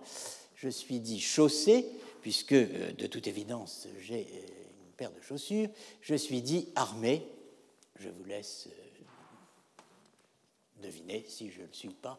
Et autre chose de ce genre. Autre chose de ce genre, en tous ces cas, de toute façon, dans tous ces cas, dans tous ces genres d'avoir,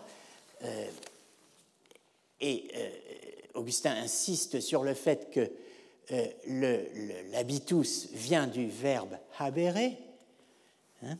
Dans tous ces genres d'avoir, le, nom d'habitus étant tiré d'avere, il est manifeste que ce qui est dit être eu, en français, hein, dans la chose, en fait, est quelque chose qui arrive à une chose, c'est pas eu, c'est pas une, sa possession, c'est quelque chose qui lui arrive de l'extérieur, de telle façon que ce qui lui arrive pourrait aussi bien euh, ne pas lui arriver, et donc qu'elle pourrait aussi bien ne pas l'avoir. Puis Augustin explicite chaque cas en introduisant à la fin un quatrième euh, type pour compléter logiquement son analyse ontologique. Le mot habitus, dit-il, désigne quelque chose qui, pour que nous l'ayons en nous, doit venir s'ajouter. Mais précisément, veruntamen, hoc interest, il y a une différence. Car il faut distinguer les habitus qui, en nous arrivant, ne sont pas changés par nous, mais au contraire nous changent en eux, demeurant eux-mêmes entiers et immuables, comme la sagesse, qui, d'arriver à l'homme, ne subit pas de changement, mais au contraire le change lui, qui, d'ignorant, devient sage. Deuxièmement, les habitus qui, en nous arrivant, à la fois nous changent et sont changés par nous, comme les aliments. Troisièmement, ceux qui ne peuvent devenir habitus qu'à condition d'être changés, comme les habits, hein, qui perdent leur forme quand on les ôte, celles qu'ils avaient sur nous, hein, et euh, qui prennent celles de notre corps quand on les revêt. Et enfin, il y a ceux qui, pour devenir habitus, n'auraient ni à changer ni à être changés, par ce à quoi il arriverait, tel un anneau par rapport au doigt. Alors, euh, en endossant, en recevant, en assumant, suscipiendo, un vrai homme, verum hominem, le divin receveur, ipse susceptor, ne s'est pas converti ou transmué en homme. Il n'a rien perdu de son immutable stabilité, hein. mais s'étant rendu semblable aux hommes, il a, dit Augustin, été reconnu pour homme, non par lui-même, mais par ceux à qui il est apparu dans un homme. Et il a été trouvé ou reconnu comme homme par l'habitus, c'est-à-dire abendo hominem, en ayant homme, en ayant un homme.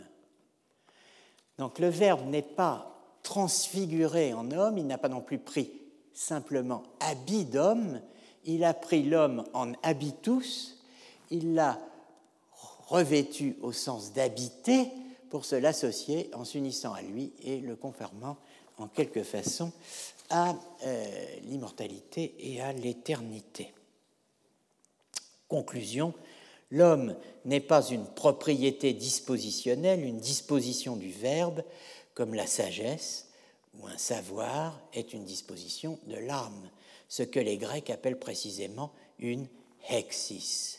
Il a le statut de l'habit ou de l'équipement, vestitum ou el armatum, les exemples d'Occam, hein, ce que les Grecs appellent schéma. C'est bien pourquoi, conclut Augustin dans la question 73, les exemplaires grecs de l'épître de Paul ont le mot schémati pour lequel nos textes latins donnent habitu.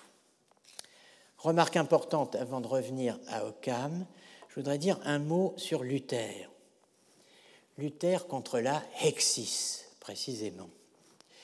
Luther rejette vigoureusement la notion scolastique de hexis et la réduction des vertus et des vices à des habitus existant subjectivement dans l'âme. Il y a chez lui ce que j'appellerais un double rejet de l'attributivisme et de la subjectité.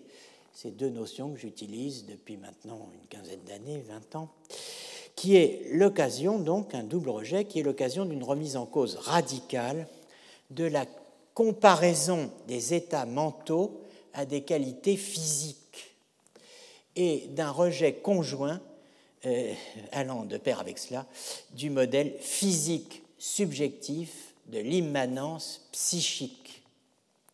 C'est un des paradoxes les plus fascinants euh, de l'histoire de la philosophie que de voir que, avant de se conquérir en rupture avec le physique, avec la notion d'intentionnalité euh, au XIXe siècle, et le chiasme sujet-objet, le psychique se soit d'abord construit par analogie avec le physique. sous le règne logico-métaphysique de la subjectivité.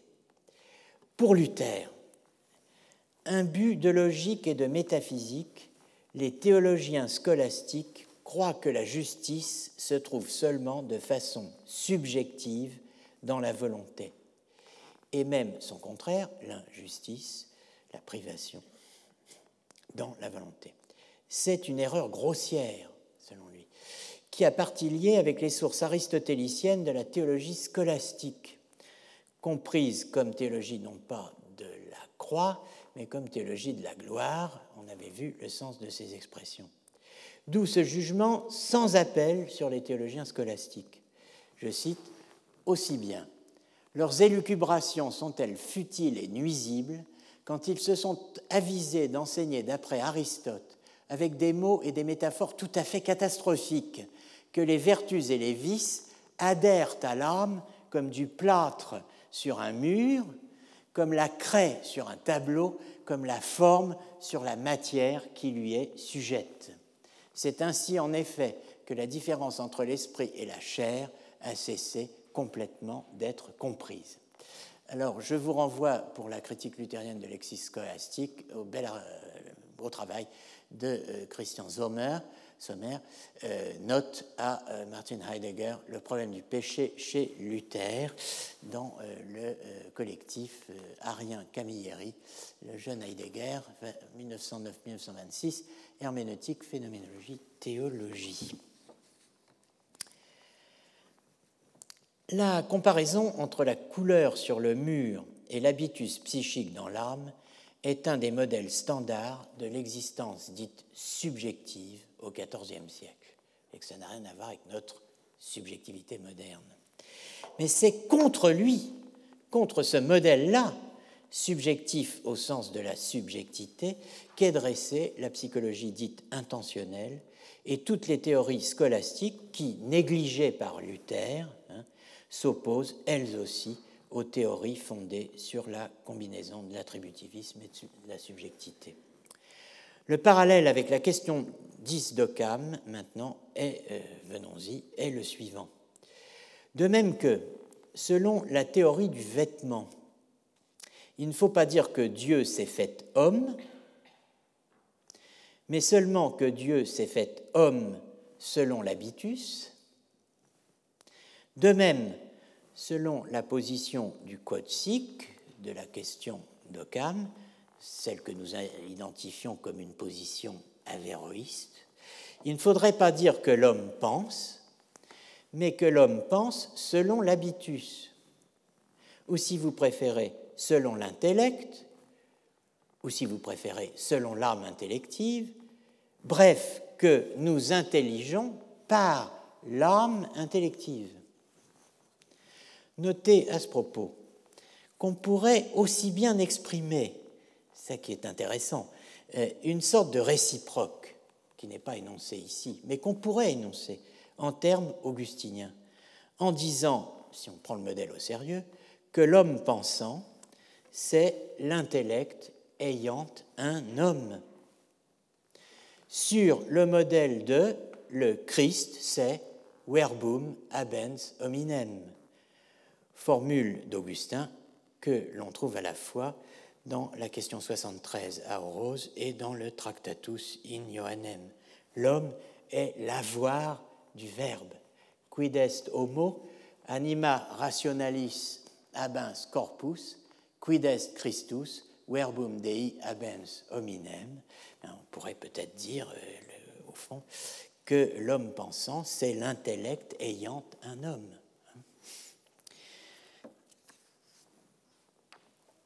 On aurait ainsi un chiasme entre les deux théories, l'incarnation, acquisition de l'homme par le Verbe, et l'intellection, avéroïste, acquisition de l'intellect par l'homme.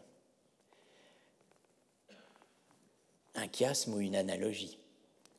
L'exemple de l'ange de Tobie est à cet égard particulièrement intéressant on a ici un autre exemple d'assomption.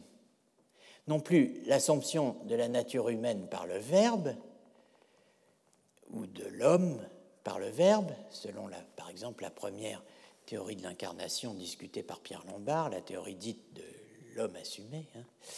mais l'assomption d'un corps d'homme, le corps assumé par l'ange Raphaël.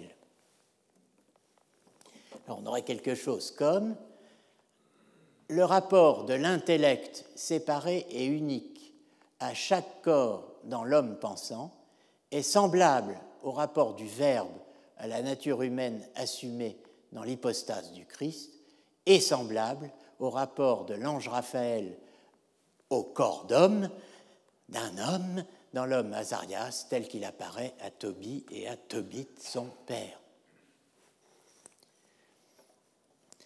La mise en série de l'union d'un corps et d'un ange, conçue sur le modèle de l'incarnation, est une variation médiévale, une préquelle, sur, pour reprendre mes expressions, euh, pour reprendre l'expression de la semaine dernière, sur le thème cartésien, bien connu, de l'ange logé dans le corps humain, hein, évoqué par Descartes lui-même dans la correspondance avec Régius.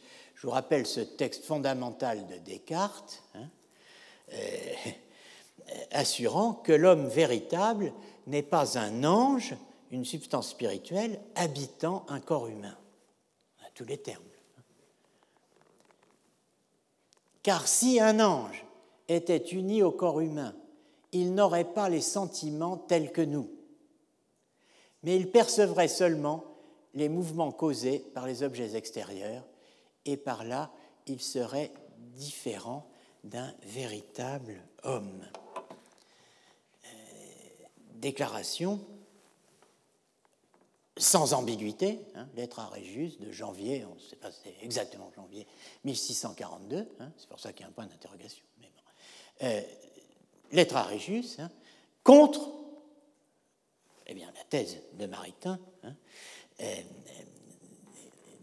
l'homme faisant de l'homme cartésien, je cite, un ange habitant une machine hein, et la euh, dirigeant cette machine par le moyen de la glande pinéale. La mise en série occamienne est une justification, euh, est une justification originale, disons, de la thèse avéroïste de la possibilité d'agir au moyen d'une forme séparée, une forme qui n'est pas ma forme. Ou pour reprendre l'expression qu'utilisera Buridan, dans un cadre purement philosophique, hein, un intellect assistant ou une forme assistante. En associant le schème de l'âme motrice ou de l'intellect moteur du corps à l'incarnation, l'union hypostatique et la communication des idiomes, Occam fait monter, au début du XIVe siècle, fait monter la pression théologique.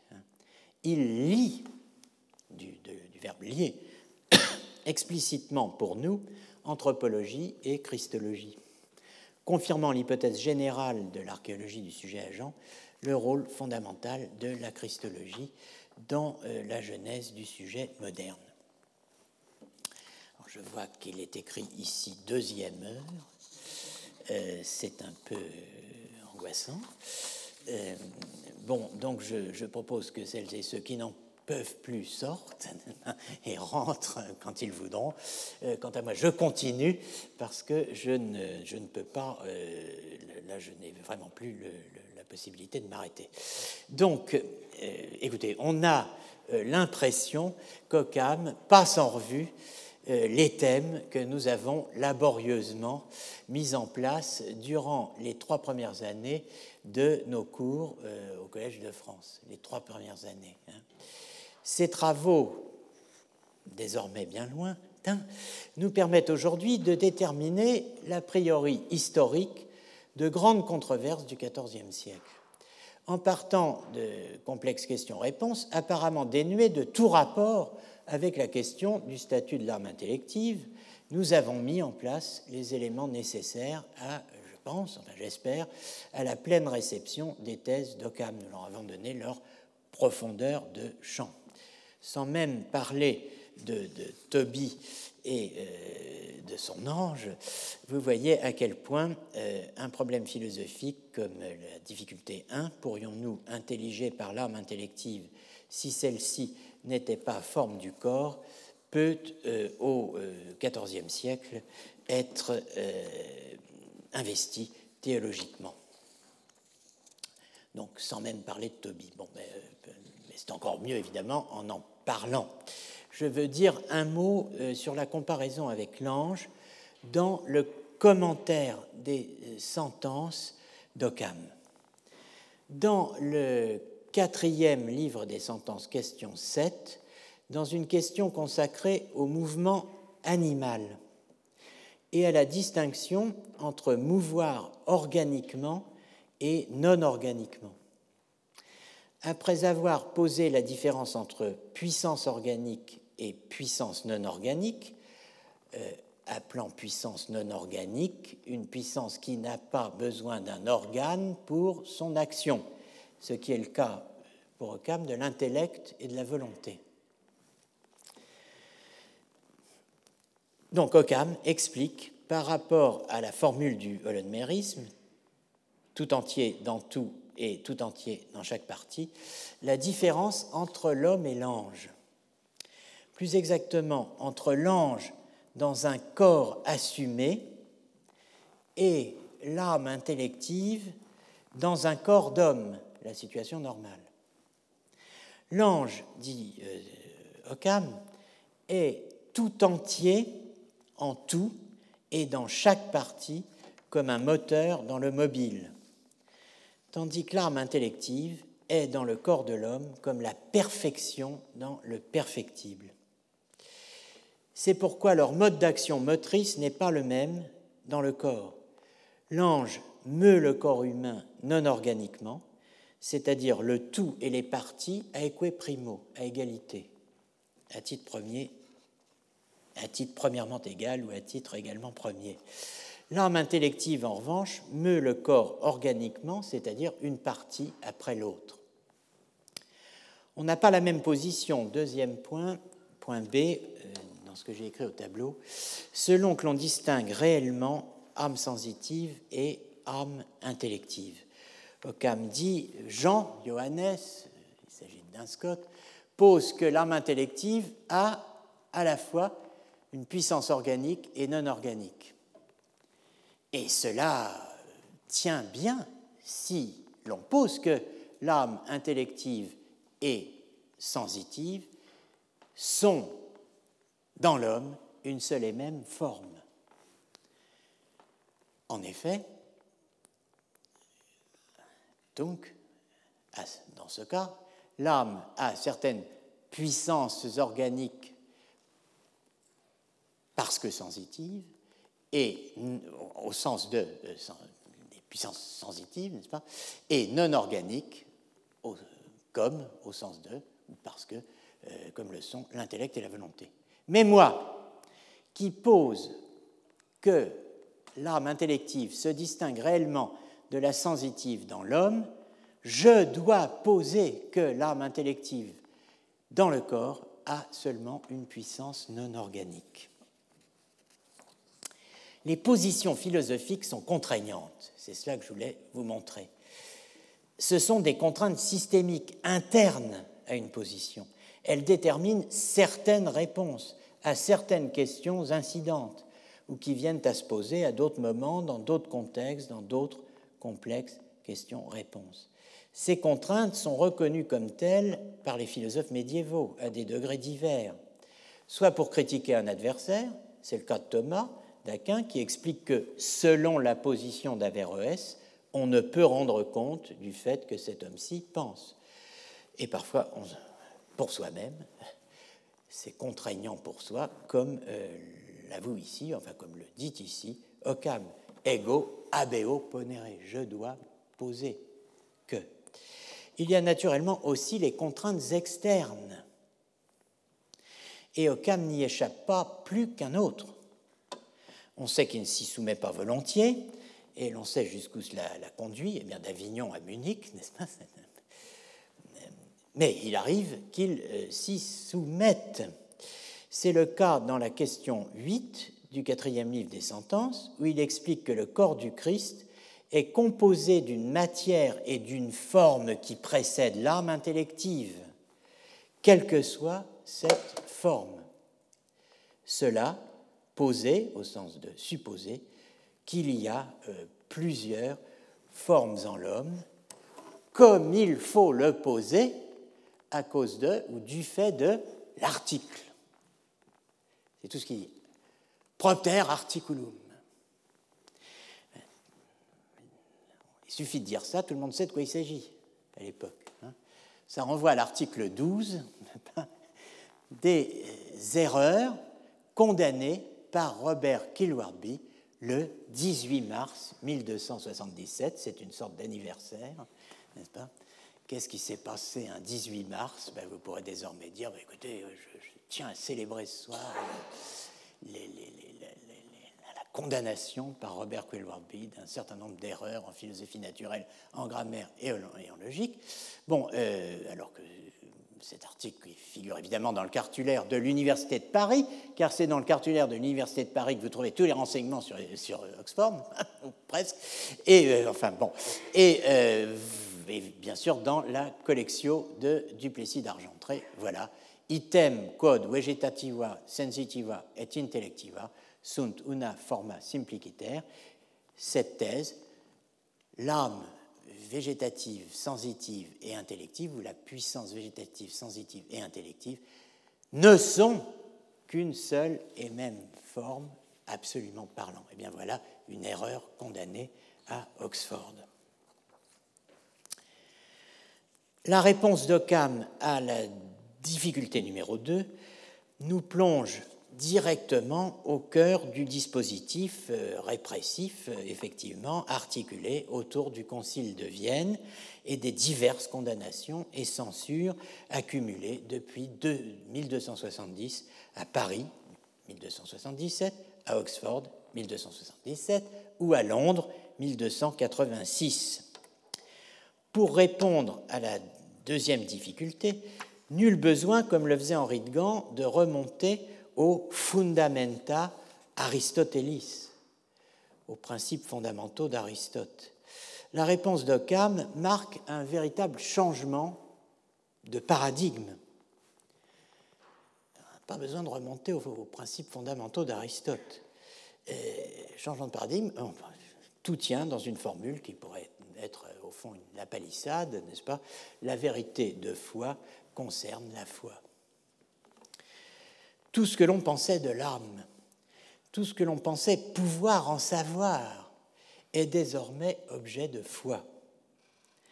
Quant à la seconde difficulté, dit Occam, je dis que si l'on entend par âme intellective une forme immatérielle, incorruptible, qui est tout entière dans le corps tout entier et tout entière en chaque partie, on ne peut, en toute évidence, ni par la raison, ni par l'expérience, savoir qu'une telle forme est en nous, ni que l'intelligé propre à une telle substance est en nous, ni qu'une telle âme est forme du corps. Bigre. Deuxièmement, je ne me soucie pas à présent de ce qu'Aristote a bien pu penser sur la question car il semble s'exprimer partout de manière dubitative. Troisièmement, ces trois-là, donc les points A, B et C, là encore j'ai ajouté évidemment des lettres, nous y croyons seulement. C'est dista tria solum credimus. Nous le croyons seulement. On ne peut pas savoir. Aristote n'est que doute, reste la foi sur trois questions que l'on pourrait dire hyper philosophiques. Il faut évidemment réfléchir sur ce que signifie ce solum credimus. Certains historiens parlent de fidéisme, d'autres, parfois les mêmes, parlent de scepticisme. Il ne faut pas faire de ce solum credimus, je crois en tout cas, un thème exclusivement occamiste la délimitation entre ce qui peut être su et ce qui ne peut être que cru est bien antérieur à Occam. Elle concerne d'une certaine façon toute l'histoire du christianisme antique et médiéval. Ce qui est intéressant, c'est d'aborder dans le détail le traitement de la difficulté 2 dans d'autres corpus, chez d'autres auteurs et dans d'autres passages de Cam lui-même.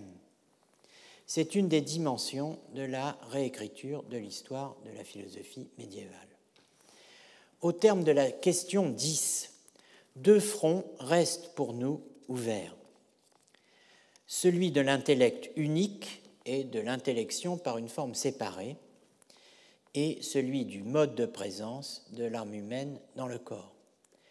Ils sont euh, respectivement investis dans la question 11 du premier code Libet, utrum posit probari evidenter quod non est unus intellectus numero in omnibus. C'est ce que l'on peut prouver à l'évidence qu'il n'y a pas hein, d'intellect numériquement identique en tous les hommes? Et la question 12, utrum anima intellectiva sit tota in toto corpore et tota in qualibet parte.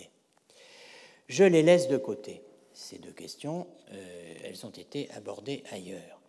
Un autre front nous attend, qui est essentiel pour Occam, celui de la distinction entre les trois âmes végétatives, sensitives et intellectives il est ouvert malheureusement, là encore, dans une question 10, ce qui fait qu'on risque de confondre, mais non pas dans le premier code Libet, qu'on vient de voir, mais dans le second.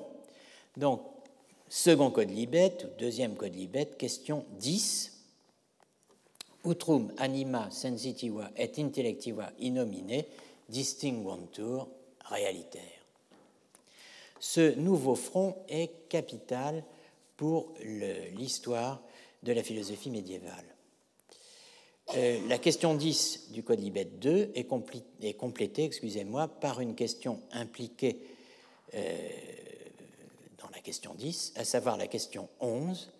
Euh, est-ce que l'âme sensitive et la forme de corporéité se distinguent réellement aussi bien dans les bêtes brutes que chez les hommes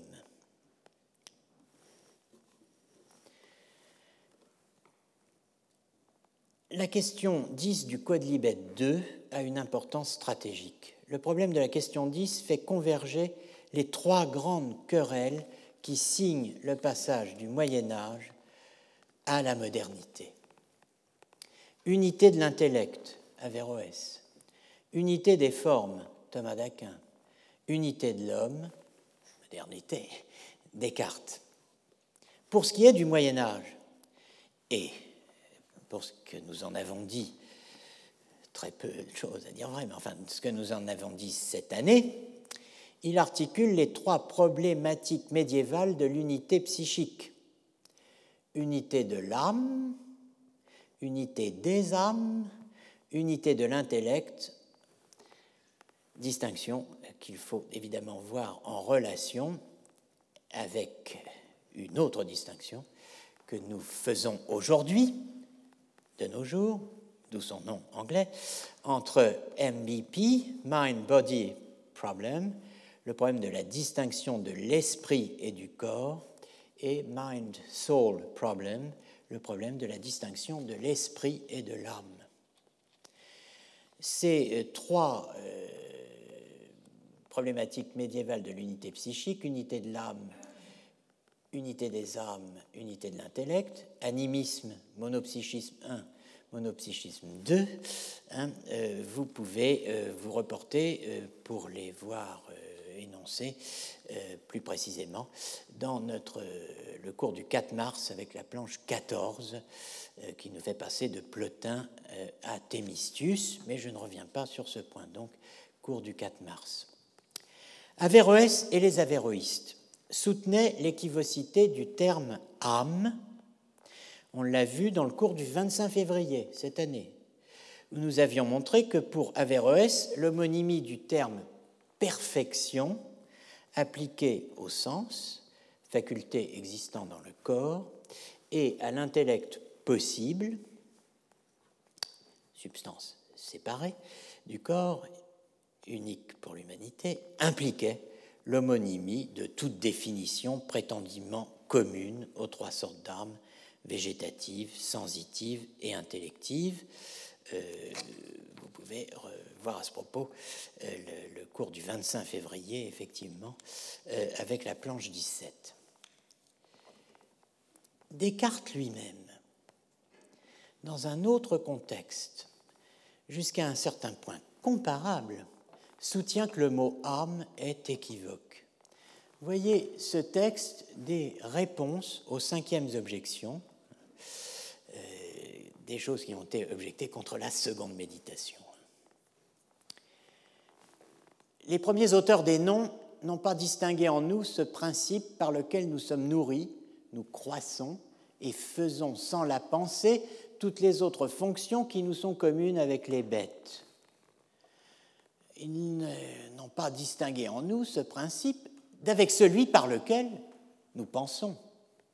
Ils ont appelé l'un et l'autre du seul nom d'âme. Et voyant, puis après, que la pensée était différente de la nutrition, ils ont appelé du nom d'esprit cette chose qui, en nous, a la faculté de penser, et ont cru que c'était la principale partie de l'âme.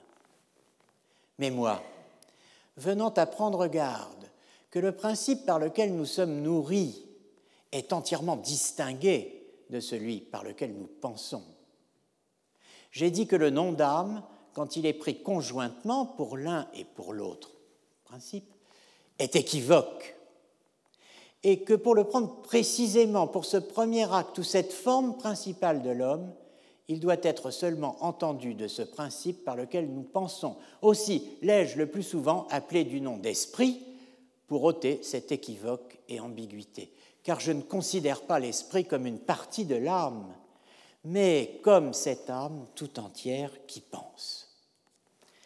Superbe texte, hein, et très important évidemment. Descartes s'accorderait avec Averroès pour dire que les principes de la nutrition, de la croissance et autres fonctions communes à l'animal humain et à l'animal non humain ne peuvent être désignés univoquement par le mot âme. Mais notez l'évolution du vocabulaire. Il est question de premier acte ou forme principale de l'homme, réservé au principe de la pensée, que Descartes appelle esprit l'esprit n'étant pas une partie de l'âme. Comme l'âme intellectuelle était dite être une partie de l'essence de l'âme rationnelle chez Olivier. Il n'y a pas place pour l'âme, entendez l'âme d'Aristote, dans l'anthropologie de Descartes. Il n'y a pas d'autre âme que l'âme qui pense. Descartes lui donne donc le nom d'esprit, mais si l'on a esprit, on n'a plus besoin de l'âme. Étant donné le dualisme et l'explication mécaniste du vivant, qui fait du corps une machine à laquelle l'esprit s'intéresse. Sur la longue durée, on a donc l'âme, grec psyché, latin anima, abandonné par Descartes. On a l'intellect, grec nous, latin intellectus, intégralement repensé par lui sous le nom d'esprit. Ce n'est pas fini. La noésis, latin intelligentia, devient la pensée, cogitatio. Cogito sum, cogito ergo sum, attribut principal, voire unique de l'esprit, par opposition à l'étendue, extensio, attribut principal, voire unique du corps.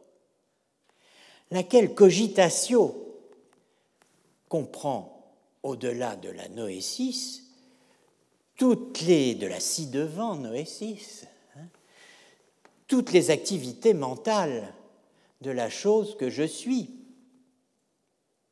à savoir une chose qui pense, une chose qui pense, c'est-à-dire, je cite, une chose qui doute, qui conçoit, qui affirme, qui nie, qui veut, qui ne veut pas, qui imagine aussi et qui sent. Autrement dit, tout ce qui était réparti par les aristotéliciens sur la distinction entre intellect, faculté cogitative et sens et par les augustiniens, à l'opposé de l'éventail, sur la distinction des trois genres de vision.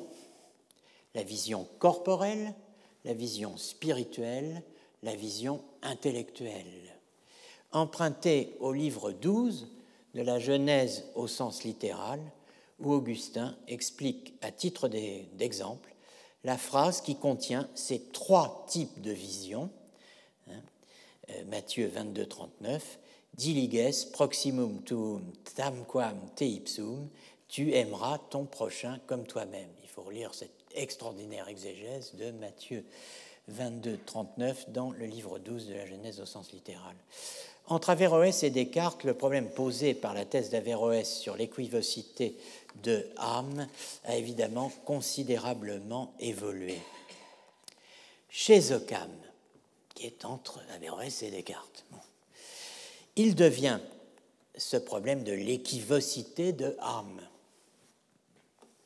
Il devient celui de la différence, réelle ou non, entre l'âme sensitive et l'âme intellective. Manière de formuler euh, la problématique de l'unité ou de la pluralité des formes substantielles, l'une des plus importantes du Moyen Âge tardif, qui, euh, je le disais tout à l'heure, a la particularité de communiquer sur plusieurs points avec la question de l'unité de l'intellect et à vue plus ample, euh, mais je ne pourrais pas en parler, hélas, le mind-soul problem et le body-mind problem à Platon, qui posait que l'homme n'est rien d'autre que son âme intellective. Thomas d'Aquin reprochait, on l'a dit, et cela revient dans plusieurs contextes, reprochait, euh, dis-je, de ne pas voir que c'est le même homme qui perçoit, que c'est lui-même, et qui pense, et qui sent. Quod ipse idem homo est, qui percipit se et intelligere et sentire. C'est le même homme qui perçoit que c'est lui-même et qui pense et qui sent. Prima pars, question 76, article 1, respondeo. Occam n'est pas platonicien. Il ne soutient pas la thèse attaquée par Thomas. Mais plus décisif peut-être pour l'histoire du sujet, il soutient que l'âme sensitive et l'âme intellective étant distinctes réellement, le sujet de la sensation ne peut être le même que celui de la pensée. On est ici aux confins disputées de la subjectivité et de la subjectivité, au point précis où peut-être s'amorce le virage qui mène de l'une à l'autre. Le problème se complique si, comme le fait Occam, on le connecte à celui de la pluralité des formes substantielles. Par rapport au complexe articulant la question du sujet au XIIIe siècle, qui pense, quel est le sujet de la pensée, qui sommes-nous, qu'est-ce que l'homme? L'allongement du questionnaire, opéré par Occam et ses contemporains, laisse émerger une nouvelle configuration dont on peut suivre les modulations jusque chez Descartes et euh, en voici le stade initial. Qui pense, qui sent, quel est le sujet de la pensée, quel est le sujet de la sensation L'homme est-il un ins unum per se ou per accidens? Que sommes-nous? Aux deux sujets de la pensée avéroïste, la théorie T2S. Vous souvenez, le fantasme et l'intellect unique séparé. L'un humain, l'autre non succèdent les deux sujets de la sensation et de la pensée occamiste, l'âme sensitive et l'âme intellective, deux parties du psychisme humain, deux âmes humaines. La différence psychique, la différence subjective s'est intériorisée, elle devient véritablement subjective. Via la question de la pluralité des formes, que sommes-nous? Le problème cartésien de l'unité de l'homme, ens unum per se ou per accidens, viendra bientôt recouvrir celui de l'unité de l'intellect. Par rapport à Averroès, il y a désormais, enfin chez Occam et d'autres, une différence abyssale. Le rejet des species, ces fameuses espèces. Occam est l'un des artisans du rejet et de l'abandon des species, qui sont indispensables, on l'a vu en présentant la théorie des deux sujets, la species intellectualise en acte dans l'intellect matériel où elle est reçue et qu'elle actualise en y étant reçue et qui est abstraite euh, de l'image où elle était contenue en puissance. Donc, le rejet des species, Occam est l'un des artisans du rejet et de l'abandon des species. On ne peut tout traiter à la fois, mais il faut voir justement que sur certains points de l'intrigue, tout se connecte. Ici, en l'occurrence, si on avait le temps, il faudrait euh, bien montrer comment la crise avéroïste et la crise des species, la seconde grande crise médiévale ouvrant sur celle des idées et celle de la représentation évoquée au début de ce cours, mais non abordée, faute de temps, eh bien, euh, intervient. Mais précisément, puisque le temps passe, revenons à notre quadlibet 2, question 10. Occam est un partisan déclaré de la pluralité des formes.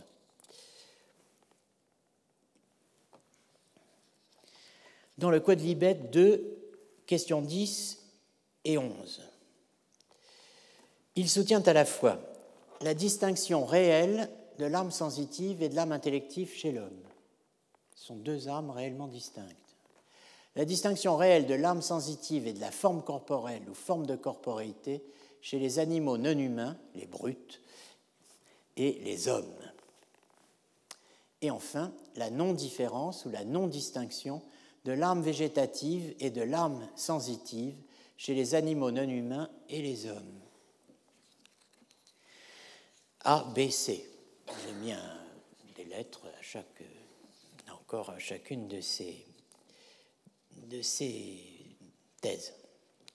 Alors, quelques mots rapidement sur B et C.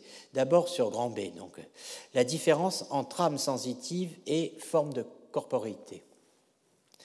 Elle est argumentée dans la question 11.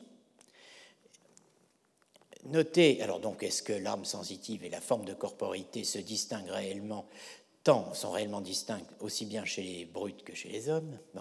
Occam soutient la validité de la distinction. La réponse est oui. Et euh, donc, euh, ce qu'il faut noter ici, c'est que l'expression forma corporeitatis, hein, euh, eh bien évidemment, Occam ne l'invente pas, elle figure notamment déjà dans les créatures spirituelles de Thomas d'Aquin, où Thomas discute la thèse que pour qu'un corps discute la thèse, hein, que pour qu'un corps soit un corps, une forme de corporéité est requise. Et donc que dans le corps humain, qui est un corps sensible, on doit, on devrait présupposer au moins une forme de corporéité avant l'âme humaine. Thomas la rejette, cette, cette hypothèse, au nom de l'unicité de la forme substantielle de l'homme. Pour un thomiste, il n'y a pas de format corporeitatis en l'homme. C'est l'un des points euh, de litige dans la querelle sur l'unicité ou la pluralité des formes substantielles.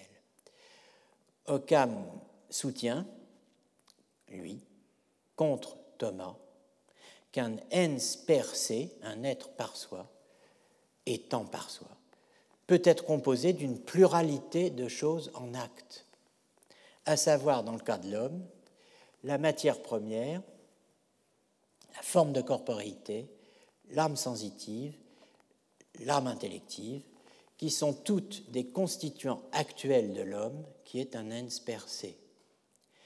Comme souvent, euh, lorsqu'il s'agit de l'âme humaine, euh, Occam explique que la question est difficile à trancher par la raison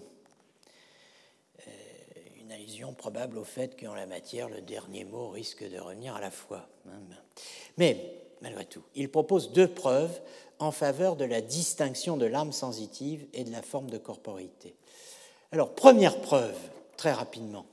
La première preuve repose sur la non-migration des accidents, le principe de la non-migration des accidents. Un principe dériver de ce que j'appelle le PLSA, non le principe de la limitation subjective de l'accident, formulé de la manière suivante par Augustin en quelques mots accidens non excedit subjectum in quo est. Un accident ne peut excéder, transcender, euh, dépasser le sujet dans lequel il est. PLSA, qui porte la distinction entre physique et psychique, hein, euh, et qui fonde la notion augustinienne de l'intentionnalité comme transcendance. Nous avons rencontré à plusieurs reprises la migration des accidents et euh, sa version actuelle qu'on appelle la transférabilité des tropes. le principe de la non-migration des accidents, je vous le rappelle, est mentionné dans une page littéraire étonnante des Promessi Sposi de Manzoni, euh, le chapitre 37, qui est consacré à l'impossibilité de la contagion. en l'occurrence, euh, l'impossibilité de la contagion de la peste, n'est-ce pas? Parce que, euh, comme le dit un personnage qui manifestement ne sait pas très n'est pas tout à fait au fait de ce que c'est que la contagion, euh, eh bien, pas, pas de stress, n'est-ce pas? Il n'y a rien de plus simple et de plus clair dans toute la philosophie que ceci, qu'un accident n'émigre pas d'un sujet à un autre. Alors, nous avons évoqué ce principe dans le cours du 13 mars 2014. Si vous voulez retrouver le passage de Manzoni, eh bien, euh, vous l'y retrouverez. Chez un homme mort ou un animal mort, les mêmes accidents demeurent numériquement identiques, dit Occam. Ils ont donc un même sujet, identique, unique en nombre. Cette conséquence est valable du fait que, comme l'exprime le principe PNMA, hein, le principe de la non-migration des accidents, un accident ne migre pas naturellement d'un sujet à l'autre. Les accidents demeurent donc dans leur sujet d'origine, mais quel sujet? Ce ne peut être la matière première, c'est donc une forme préexistante et non sensitive, ce qui ne laisse que la corporéité. Preuve 2, alors là, euh, c'est le statut du corps du Christ au tombeau durant le Triduum pascal. Le revoilà. Refuser la différence réelle entre âme sensitive et corporéité, c'est s'exposer à trois hérésies, en l'occurrence à l'affirmation que le corps du Christ au sépulcre n'était pas une partie essentielle de la nature humaine assumée dans le Christ. Deuxième hérésie, le corps du Christ vivant et du Christ mort n'étaient pas le même, numériquement identiques. Troisièmement, la déité n'était unie au corps présent dans le tombeau que grâce à une nouvelle, seconde assomption de la nature humaine. Je n'insiste pas sur ces questions. On a vu, grâce au dossier monté par Mme Koenig-Pralon dans Cadavres exquis, quels étaient les, problèmes que posait euh, ces, ce, recours, disons, au triduum. Occam ajoute un autre lieu théologique pour faire bonne mesure, n'est-ce pas euh, capitale depuis Tertullien, hein, au moins, le culte des reliques des saints, la vénération du corps des martyrs. Si le corps d'un saint n'était pas le même vivant, animé et mort, sa relique ne pourrait être adorée, puisque ce serait tout simplement un autre corps, pour ne pas dire le corps d'un autre. D'où euh, la, la, conclusion, la distinction des deux âmes des deux, pardon, âme sensitive et forme de corporéité, concordent donc plus avec la foi de l'Église que leur unité. Le point C, la non-différence de l'âme végétative et de l'âme sensitive chez les animaux et les hommes, est expédié par Occam, qui était peut-être fatigué, en quatre lignes. Un même principe peut régler plusieurs opérations. Autrement dit, une opération, un principe, n'est pas une maxime. Un même principe peut effectivement régler plusieurs opérations. Alors j'en viens à A, la distinction, la discussion principale. La différence entre âme sensitive et intellective est discutée en détail donc dans la question 2 du deuxième code libet, utrum anima sensitiva et intellectiva in nomine distinguantur realiter. Occam répond La question est difficile, la preuve est délicate, car on ne peut rien démontrer ici à partir de propositions évidentes par soi. On peut néanmoins prouver que l'âme sensitive et l'âme intellective sont réellement distinctes par trois arguments. Le premier repose sur le principe de contradiction, c'est notre argument des contraires, hein, qui ne peuvent coexister dans un même sujet. Euh, alors l'énoncé, le deuxième argument, c'est l'argument des sensations non corporelles, ce qu'on appelle aujourd'hui disembodied sensations, euh, et euh, le troisième argument, c'est le principe de non-contradiction complété par la formule du holomérisme TTTP euh, appliqué à l'arme. Alors, l'argument des contraires, tel que l'avance au cadre la formulation est standard. Hein. bon, alors je l'ai euh, paraphrasée euh, en utilisant euh, des variables, enfin des lettres de variables. Des contraires ne peuvent exister simultanément dans un même sujet si un désir de X et un rejet de X existent simultanément, ce ne peut être dans un même sujet. Si ces actes existent simultanément dans un être humain, ce qui arrive quand il repousse par l'appétit intellectuel ce qu'il désire par l'appétit sensible, ils ne peuvent être subjectés que dans des sujets distincts, donc des âmes distinctes.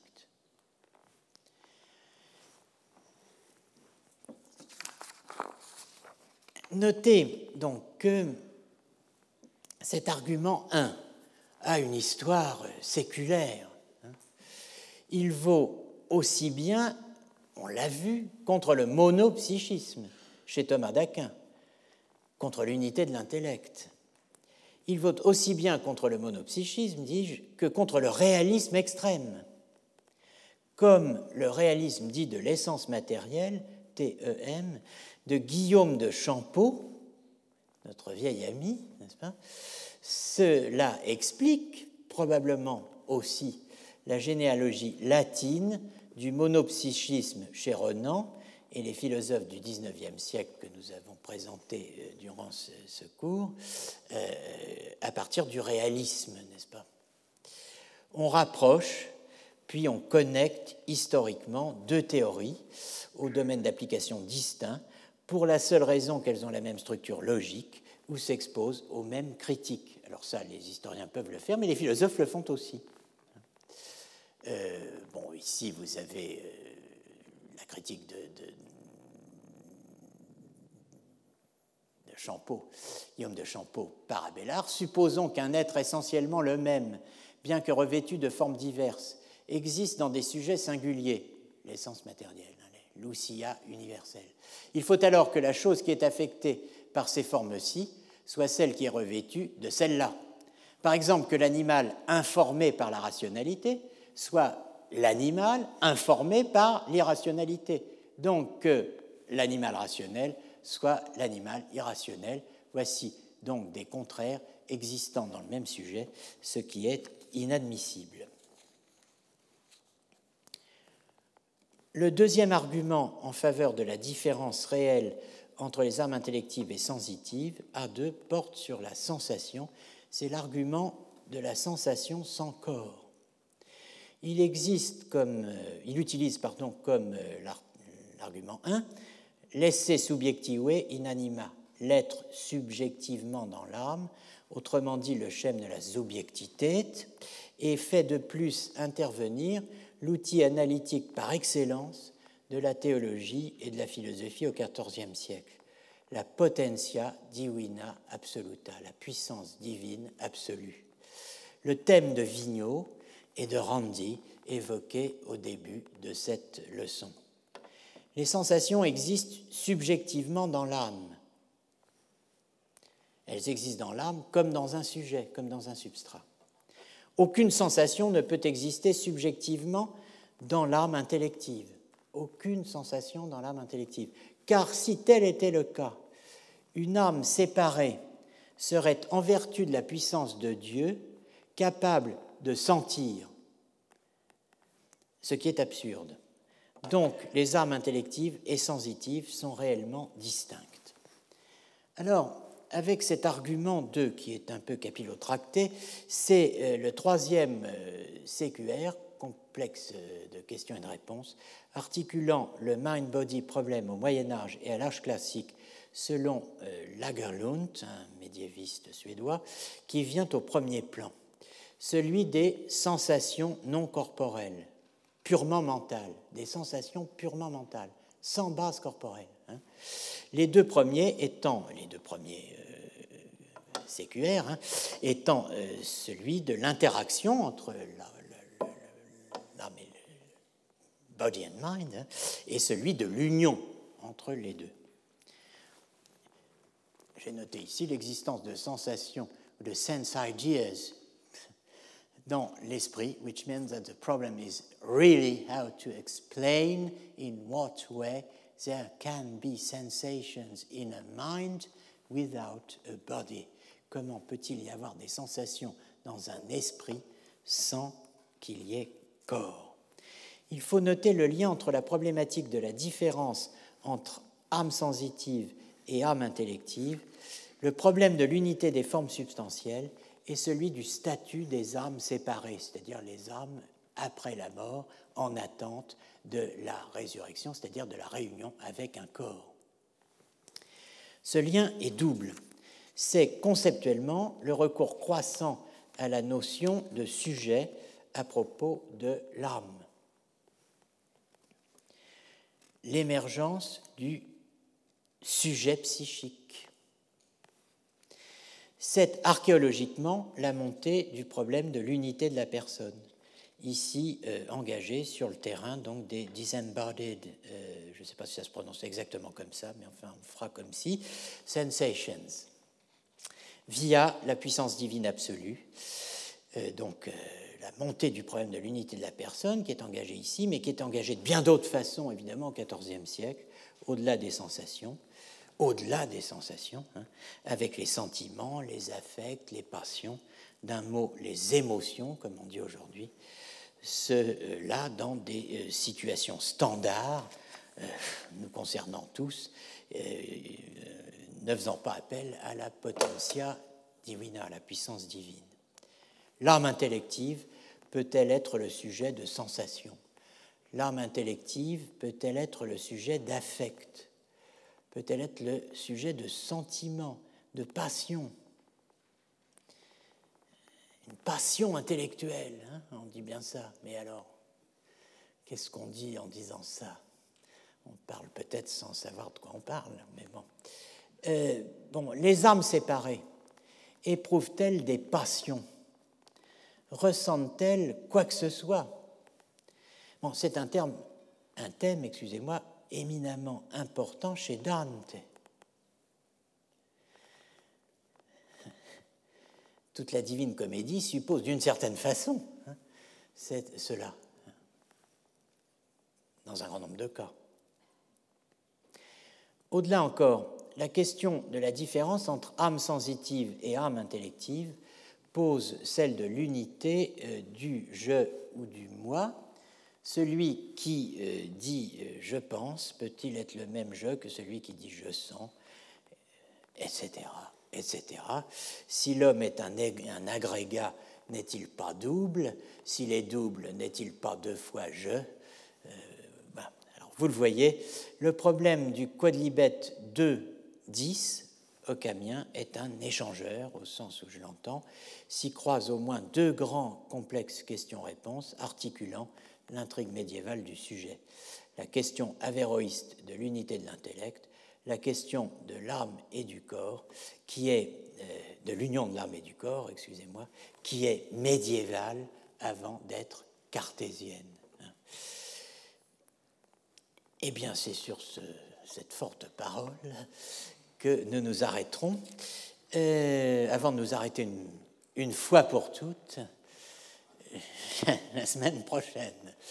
Merci de votre patience et bravo pour votre endurance. Retrouvez tous les contenus du Collège de France sur www.colège-2-france.fr.